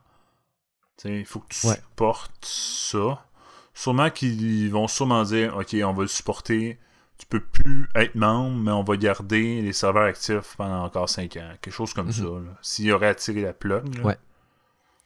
Mais ce serait de valeur. C'est end of life. J'espère que ça va pogner. Mais je sais pas à quel point c'est populaire cette plateforme-là. Ouais, Moi, j'en ai entendu parler, mais tu vois, j'ai pas été euh, plus loin que ça. Puis euh, je trouve mon gaming au travers de d'autres plateformes. C'est ça. Mais t'as un ordi de gaming, ce serait. Mm. T'as investi pour l'ordi, pourquoi tu restes euh, Tu sais, ça, ça, va, ça va aller chercher un marché de euh, plus de gens qui ont des consoles normalement, qui veulent aller chercher une plateforme plus PC ou d'autres jeux qui sont pas sur console. Mm-hmm. Non, c'est intéressant. Sinon, euh... ben, dernière chose on peut retourner. Ouais. ouais vas-y. Dernière chose qu'on n'a pas parlé, c'est du nouveau Pixel. Nouveau Pixel. Ouais. La fois euh, intéressant. Euh, je trouve ça, je trouve le, prix du nouveau Pixel intéressant. Euh, pour tout ce qu'il donne. Donc vraiment des. C'est vraiment moins cher qu'un téléphone comme moi j'ai. Mettons, moi j'ai un téléphone à 1000$. dollars mhm. Mais je me dis, mon prochain téléphone pour 600$, dollars il va en faire quand même beaucoup. Si, je, si, je, décidais d'aller avec le, le, Pixel 5. C'est vraiment intéressant parce que ça, je sais pas trop quoi en penser.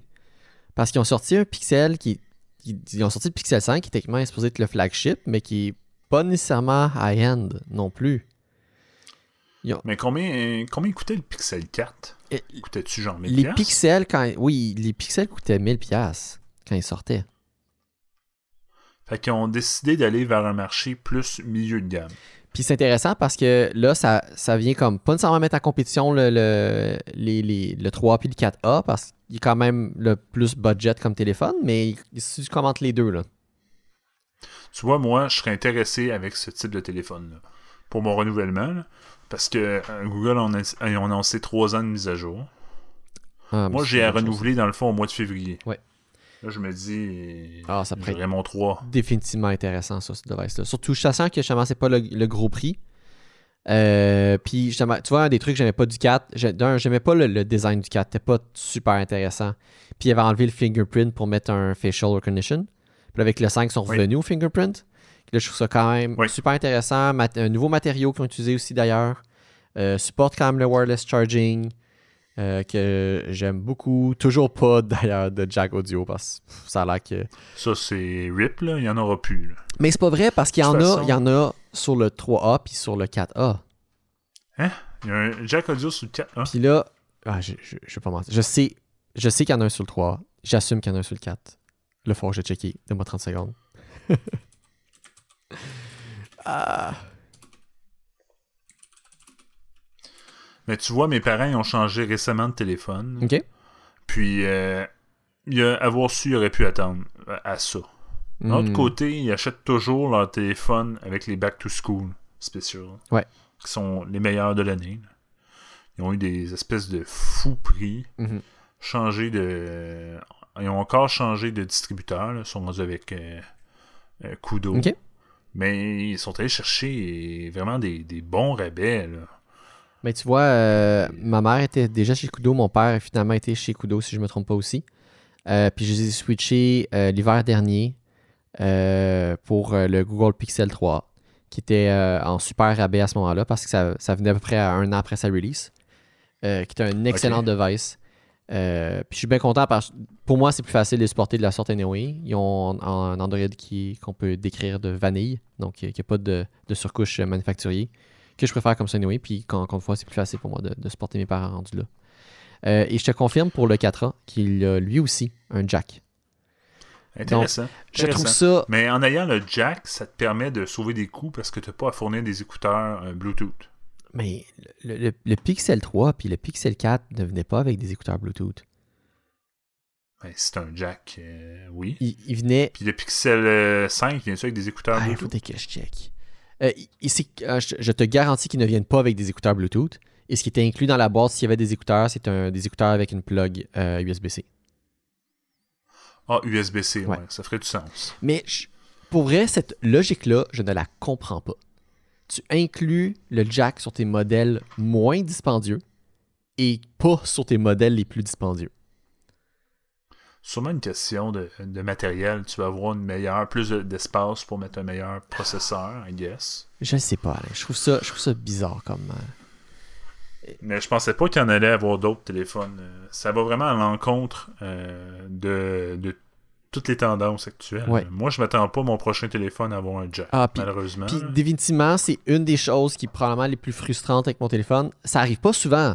Puis c'est pour ça, puis quand j'en ai besoin, ça me fait vraiment chier. Puis je traîne tout le temps le dongle avec moi dans mon sac parce que je sais jamais quand j'en avoir besoin. Mais c'est tellement cave d'enlever le jack qui a toujours été là, qui fonctionne encore. C'est pas comme si euh, c'était rendu. Euh, ah, c'était, ça, ça, rendait ton device vulnérable. Sais, je sais pas, ça n'empêche pas non plus de le rendre euh, waterproof. Puis du jour au lendemain, on enlève ça parce que ah, ça prend de la place ou on n'a plus besoin.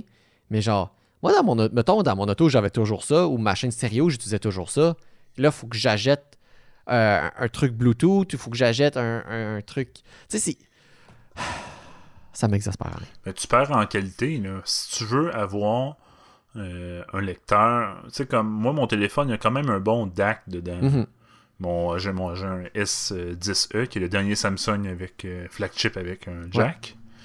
Puis, le... honnêtement, j'avais lu des tests, puis tu pouvais, euh, comme en achetant un petit amplificateur, là, euh, avoir de la très très très bonne qualité audio. Là. Si tu utilisais les bonnes applications, le bon format de fichier, mhm. Euh, puis je peux mettre une carte SD d'un Tera. Wow. D'ailleurs aussi, les, trucs de, de, téléphones de Google, les Pixels n'ont jamais eu de carte extension SD non plus. Mais ça, je m'attends pas à en avoir sur un Pixel. Il n'y en a jamais eu. Mm. Puis encore une fois, mon téléphone, je vais le répéter, c'est un téléphone à 1000$. C'est pas un téléphone à 400$. Mm-hmm.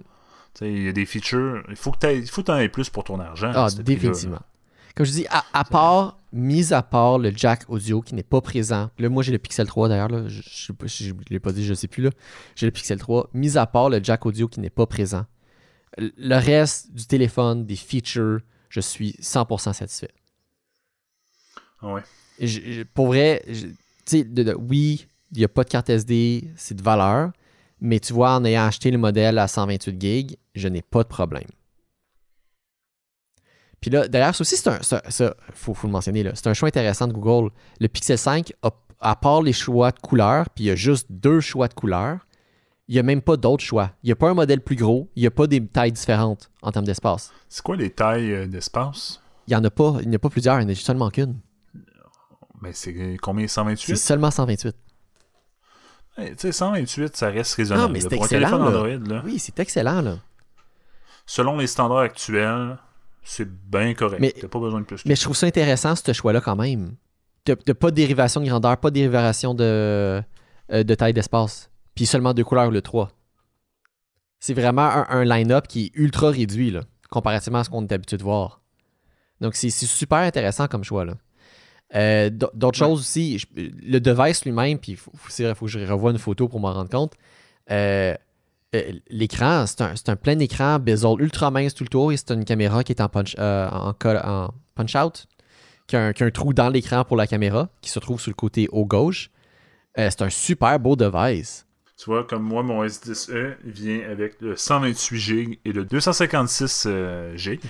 Puis, honnêtement, je vois pas pourquoi tu aurais besoin du 256. Non, non, faut voir que tu des besoins que, spécifiques. Euh, tu peux rajouter un Tera de carte ah, SD. Oui, c'est vrai, mais ça, avec la carte d'extension, tu n'as pas de raison d'aller le modèle plus haut. Quand tu n'en as pas, là, il euh, faut que tu te poses la question. Je dirais, la, seule raison là, que, je pourrais dire, va être OK, fine, c'est si, mettons, euh, tu as genre 20 milliards d'applications, puis. Ah, même pas. T'as beaucoup. Même pas. Au-delà de 64 gigs, la seule raison pourquoi tu voudrais aller plus d'espace que ça, c'est si tu prends énormément de vidéos. Même des photos, ça serait pas suffisant. Ouais, c'est vraiment des vidéos. Il faut vraiment que tu prennes beaucoup. Tu sais, caméra, photo, vidéo, beaucoup pour faire comme, OK, tu, là, ça justifie cet espace-là. Autrement, hey, pour, il faudrait que je check sur mon téléphone, je pense même pas être à moitié. Là, là toi, tu as 128 gigs sur le tien? J'ai 128. Tu vois, je suis à 51,69 gigs d'utilisés sur mon 128. Donc, je n'ai pas atteint la moitié encore. C'est excellent. Mais tu vois, si tu avais eu le 64, j'aurais été, oui, j'aurais été serré. T'aurais été chaud. Exactement. T'aurais été serré. Ouais. Donc, ça, non, je suis très, très content d'avoir le 128. Là. Au moins, avec ça, je suis, je, suis future-proof. Euh, je vais pouvoir avoir de, l'espace euh, pour la suite des choses. Euh, Génial. Deux, deux, dernières choses quand même intéressantes du Google Pixel. la batterie qui est, qui, est grosse. C'est une bonne batterie qu'ils ont mis là-dedans.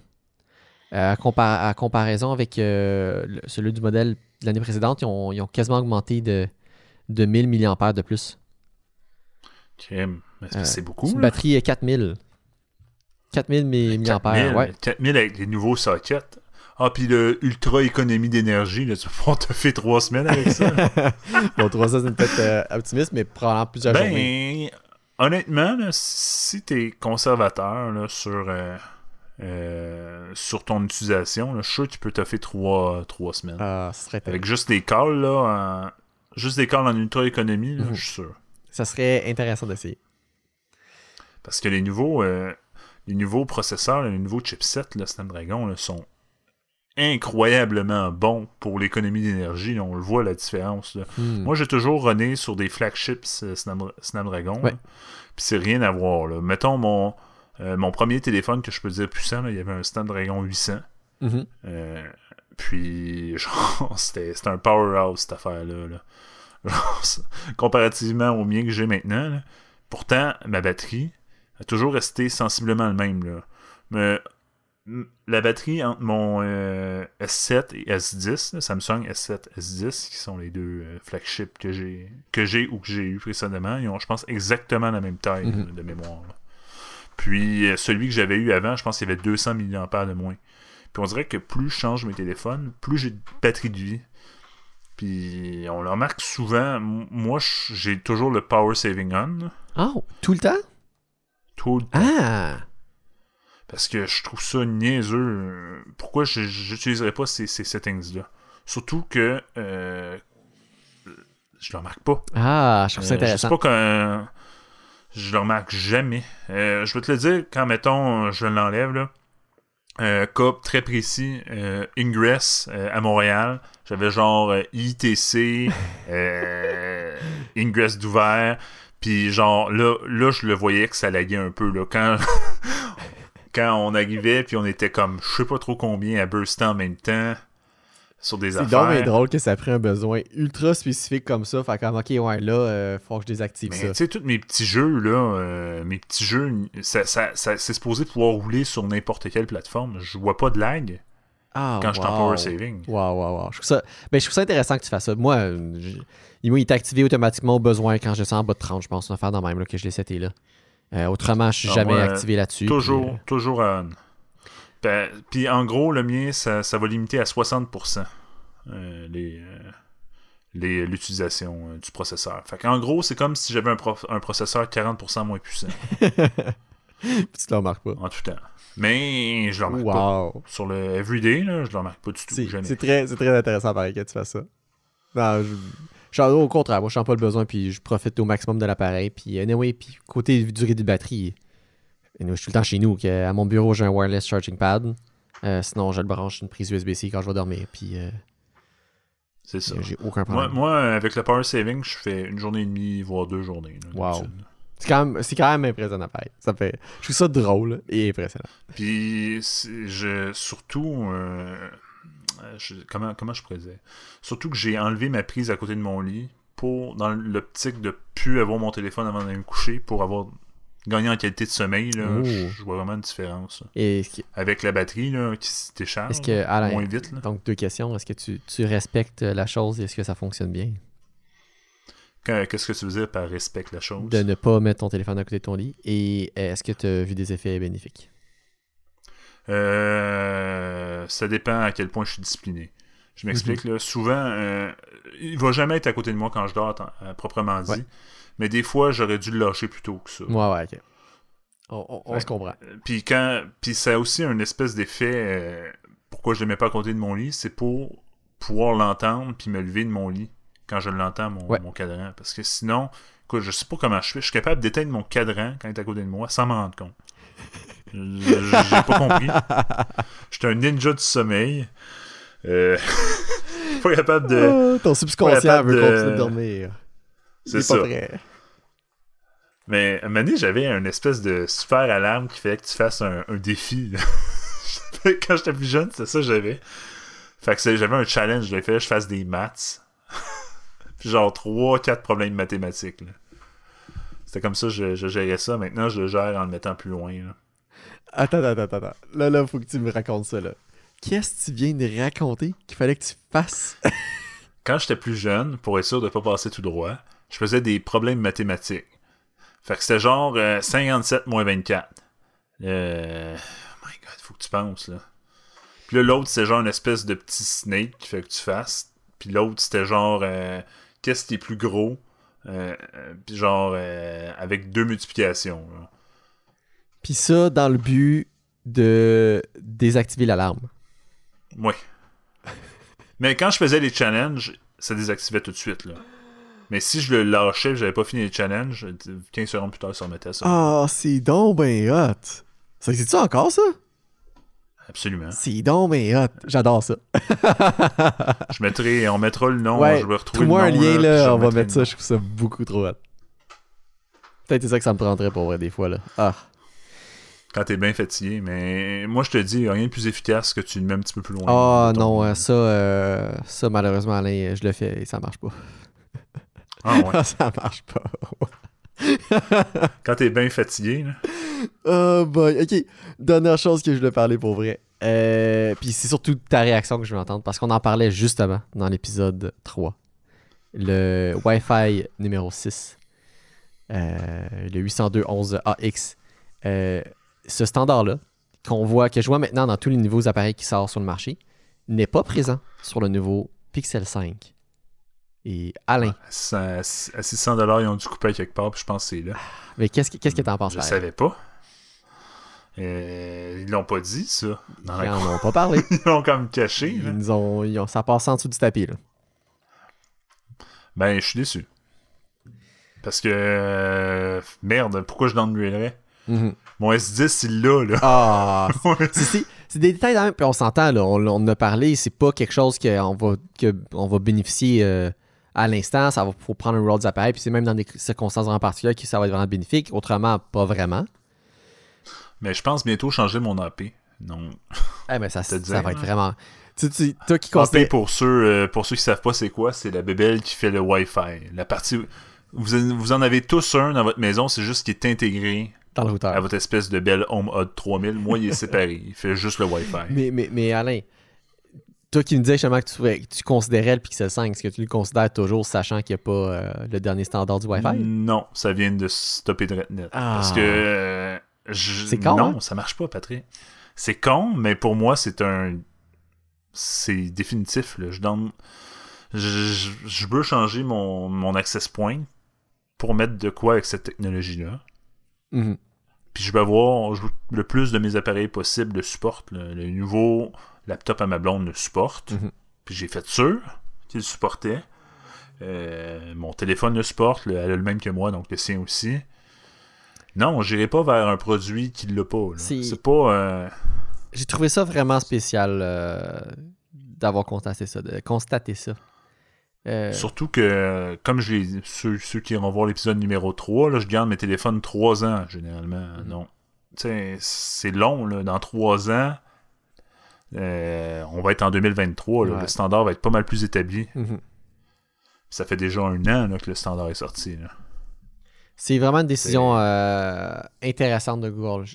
On s'entend que c'est clairement question de coût, mais ça reste pareil que te couper là-dessus pour quelque chose que justement, encore une fois, tu l'as dit toi-même, pour supporter pendant plus longtemps parce qu'ils l'ont annoncé, ça. Ouais. Je trouve ça particulier. Mais tu sais, euh, ce que je trouve aussi particulier, c'est qu'ils ont mis. Ils, ont mis 5G. Mais moi, tu me donnes le choix entre le Wi-Fi et le 5G. La réponse est vraiment. Euh, est vraiment simple. Pour moi, c'est le Wi-Fi qui est prioritaire. Parce que quand tu es en déplacement, je veux pas tant nécessairement de la Surtout, là, sur... vous irez faire des tests de vitesse, là, si vous avez du data à la fin de votre mois, là. My God, que c'est quand même très rapide, le 4G, là. Mhm. Euh, Ouais. Puis la couverture 4G est quand même très bonne aussi, là. Mhm. Fait que, tu sais, moi, je suis pas mal certain, là. Mais regarde, pour le, pour le souci du détail, je vais me mettre immédiatement, live maintenant, là. Moi, je suis pas sur un, un quartier ben, ben chaud, là. Mhm. On va aller faire un test de vitesse. Hey. En live, Toujours go, installé. en live. Fais-le donc, toi, Pat. Ah. Euh, sur quel site pour qu'on ait quelque chose de consistant? L'application Speedtest. L'application Speed. Je vais l'arrêter parce que ça a déjà pris beaucoup trop de data. Mais il a arrêté de monter à 350 Mbps. Quand même. 350. Mais 350 Mbps, c'est plus vite que chez nous. Chez nous, chez nous, évidemment, je suis dans une espèce de quartier bizarre avec euh, euh, pas beaucoup de blocs appartements. Donc, malheureusement, j'ai pas, j'ai pas le, le seul moyen d'avoir le gigabit, puis c'est récent, là.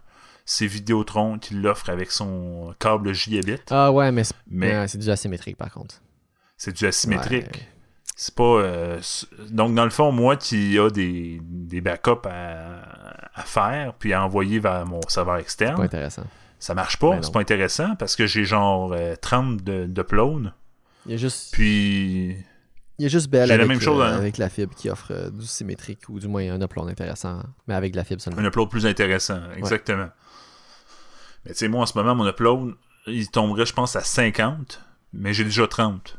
Donc, euh, essentiellement, augmenté de 20, mais pour une facture qui va coûter beaucoup Mhm, plus mhm. cher. là. Non, c'est pas. C'est vraiment triste. C'est vraiment triste. Euh, Mais tu sais, en plus, le, le 4G, c'est symétrique. Donc, j'ai pas, pas attendu jusqu'à la fin du test parce que ça m'a déjà bouffé 200 megs de data. Ouais.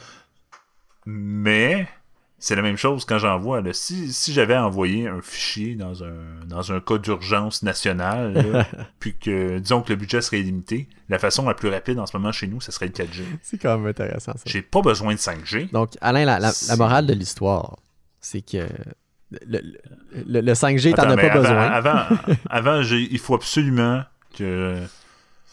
Que on- on- je m'excuse pour ma petite montée de lait, là, ça me, ça me Ah, trigger pas mal. J'aime ça, j'aime ça t'entendre parler de, de, de sujets euh, que t'es passionné. Là. Mais Wi-Fi, euh, Wi-Fi ou Wi-Fi, euh, comme on dit au Québec, Wi-Fi 6, euh, pour moi, est plus important que le 5G. Ouais. De loin. Ouais. Puis, nouveau Pixel 5, c'est non. Ben merci Alain, au moins ça aura été clair. Et j'espère que Google va se rattraper très prochainement. Ça serait vraiment drôle que le Pixel 5a a le Wi-Fi 6. oh mon dieu.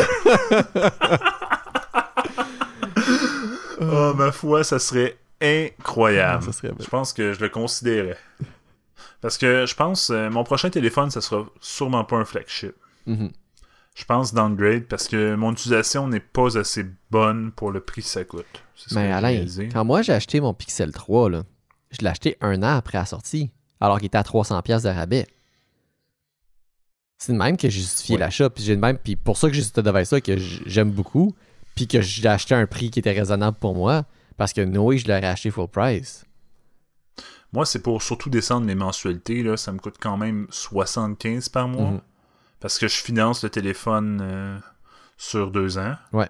C'est pas cher, à, à proprement dit. Ah, c'est beaucoup pareil, là. Tu payes Mais essentiellement le double de ce que je paye moi comme mensualité, mais c'est sûr que j'ai payé mon téléphone moi upfront, mais je paye euh, genre, je pense 41$, piastres, là, puis j'inclus les taxes. Là. 41 pièces taxine. Mhm. Moi, ça, ça revient... C'est 75 plus taxes, Ah. donc c'est proche de ça. Puis je sais pas combien t'as, j'ai juste 3 gigs de data par contre quand je dis ça. là. Ah, moi, j'en ai 8. Mais, ça... Entre toi et moi, Ouais. euh, c'est pas... euh, T'en as-tu vraiment besoin? Pas tant, non. Plus maintenant. Ah non, surtout maintenant. Avant, là. Hey. Avant, beaucoup plus. Même avant, même C'est vrai. 3 gigs, je m'en servais jamais. Moi, avant, je, je m'en servais. J'avais 4 gigs. Longtemps, j'ai eu 4 gigs. Puis quand euh, j'étais sur les transports en commun, puis que je devais faire une heure, euh, une heure plus de route, m'en aller à l'école, aller, re- aller puis retour, là. puis que je me mettais à écouter. Oui, j'écoutais de mes playlists, mais des fois, j'écoutais aussi d'autres affaires, mais ça bossait vite. Mais bref, tu consommais des contenus. Dans tes transports. Je consommais de le... je consommais euh, principalement de la musique. Mhm. Justement avec Google Play Ah, Music. c'est intéressant ça. Puis dans le temps, d'ailleurs, ils l'ont annoncé à la conférence parce que. Puis ils ont fait une mise à jour, ça aussi très récente. Mais avant, Google, euh, YouTube Music, il n'y avait pas de smart. euh, smart caching. hein. C'est-à-dire. euh, Je comprends ce que tu faisais, mais vas-y. En gros, quand tu écoutes des, des, des pistes audio puis qui déterminent que cette piste-là, tu l'écoutes souvent, mais il la télécharge automatiquement puis il met dans une espèce de cache comme ça. Tu pas à aller la rechercher sur Internet. Mhm. Puis ça, dans le fond, ça a été annoncé à la conférence le, le 30 septembre. là. 30 septembre 2020. Mhm. Puis moi, YouTube Music, ça fait 3, 4 mois que j'utilise bientôt. Là. Ouais. Puis avant, il n'y avait pas ça. Donc tout ce que j'écoutais, je devais le télécharger. Ok. Puis euh, d'ailleurs, tellement, tellement un mauvais trade-off que j'ai j'ai mes amis à moi qui utilisent aussi YouTube Music. Euh, puis euh, en fait, n'utilisent pas YouTube Music, ils sont encore sur Google Play Music parce qu'ils ne fait pas de bon caching audio. Google Play Music faisait du caching audio. Mhm. Ah, je, trouve ça, que, je trouve ça plate parce que moi, je me servais de l'application Google Play Music. euh, juste comme lecteur de musique sur mon téléphone, j'avais des fichiers que je mets sur mon téléphone. J'aimais beaucoup le design de l'app et je n'aime pas du tout celui de. de, de Mais YouTube Music, c'est basically tu payes pour ta. Si tu payes pas, c'est mauvais. Là. Non, mais tu peux aller consulter ta library. Mais j'aime pas l'interface. Moi, tu vois, je suis pas d'accord. Je trouve qu'on s'habitue. C'est différent, c'est complètement différent. Mais je me suis, euh, entre, entre gros guillemets, habitué à ça. C'est plate. j'ai- J'aimais vraiment les tiles sur euh, Google Play Music que t'as pas sur euh, YouTube Music.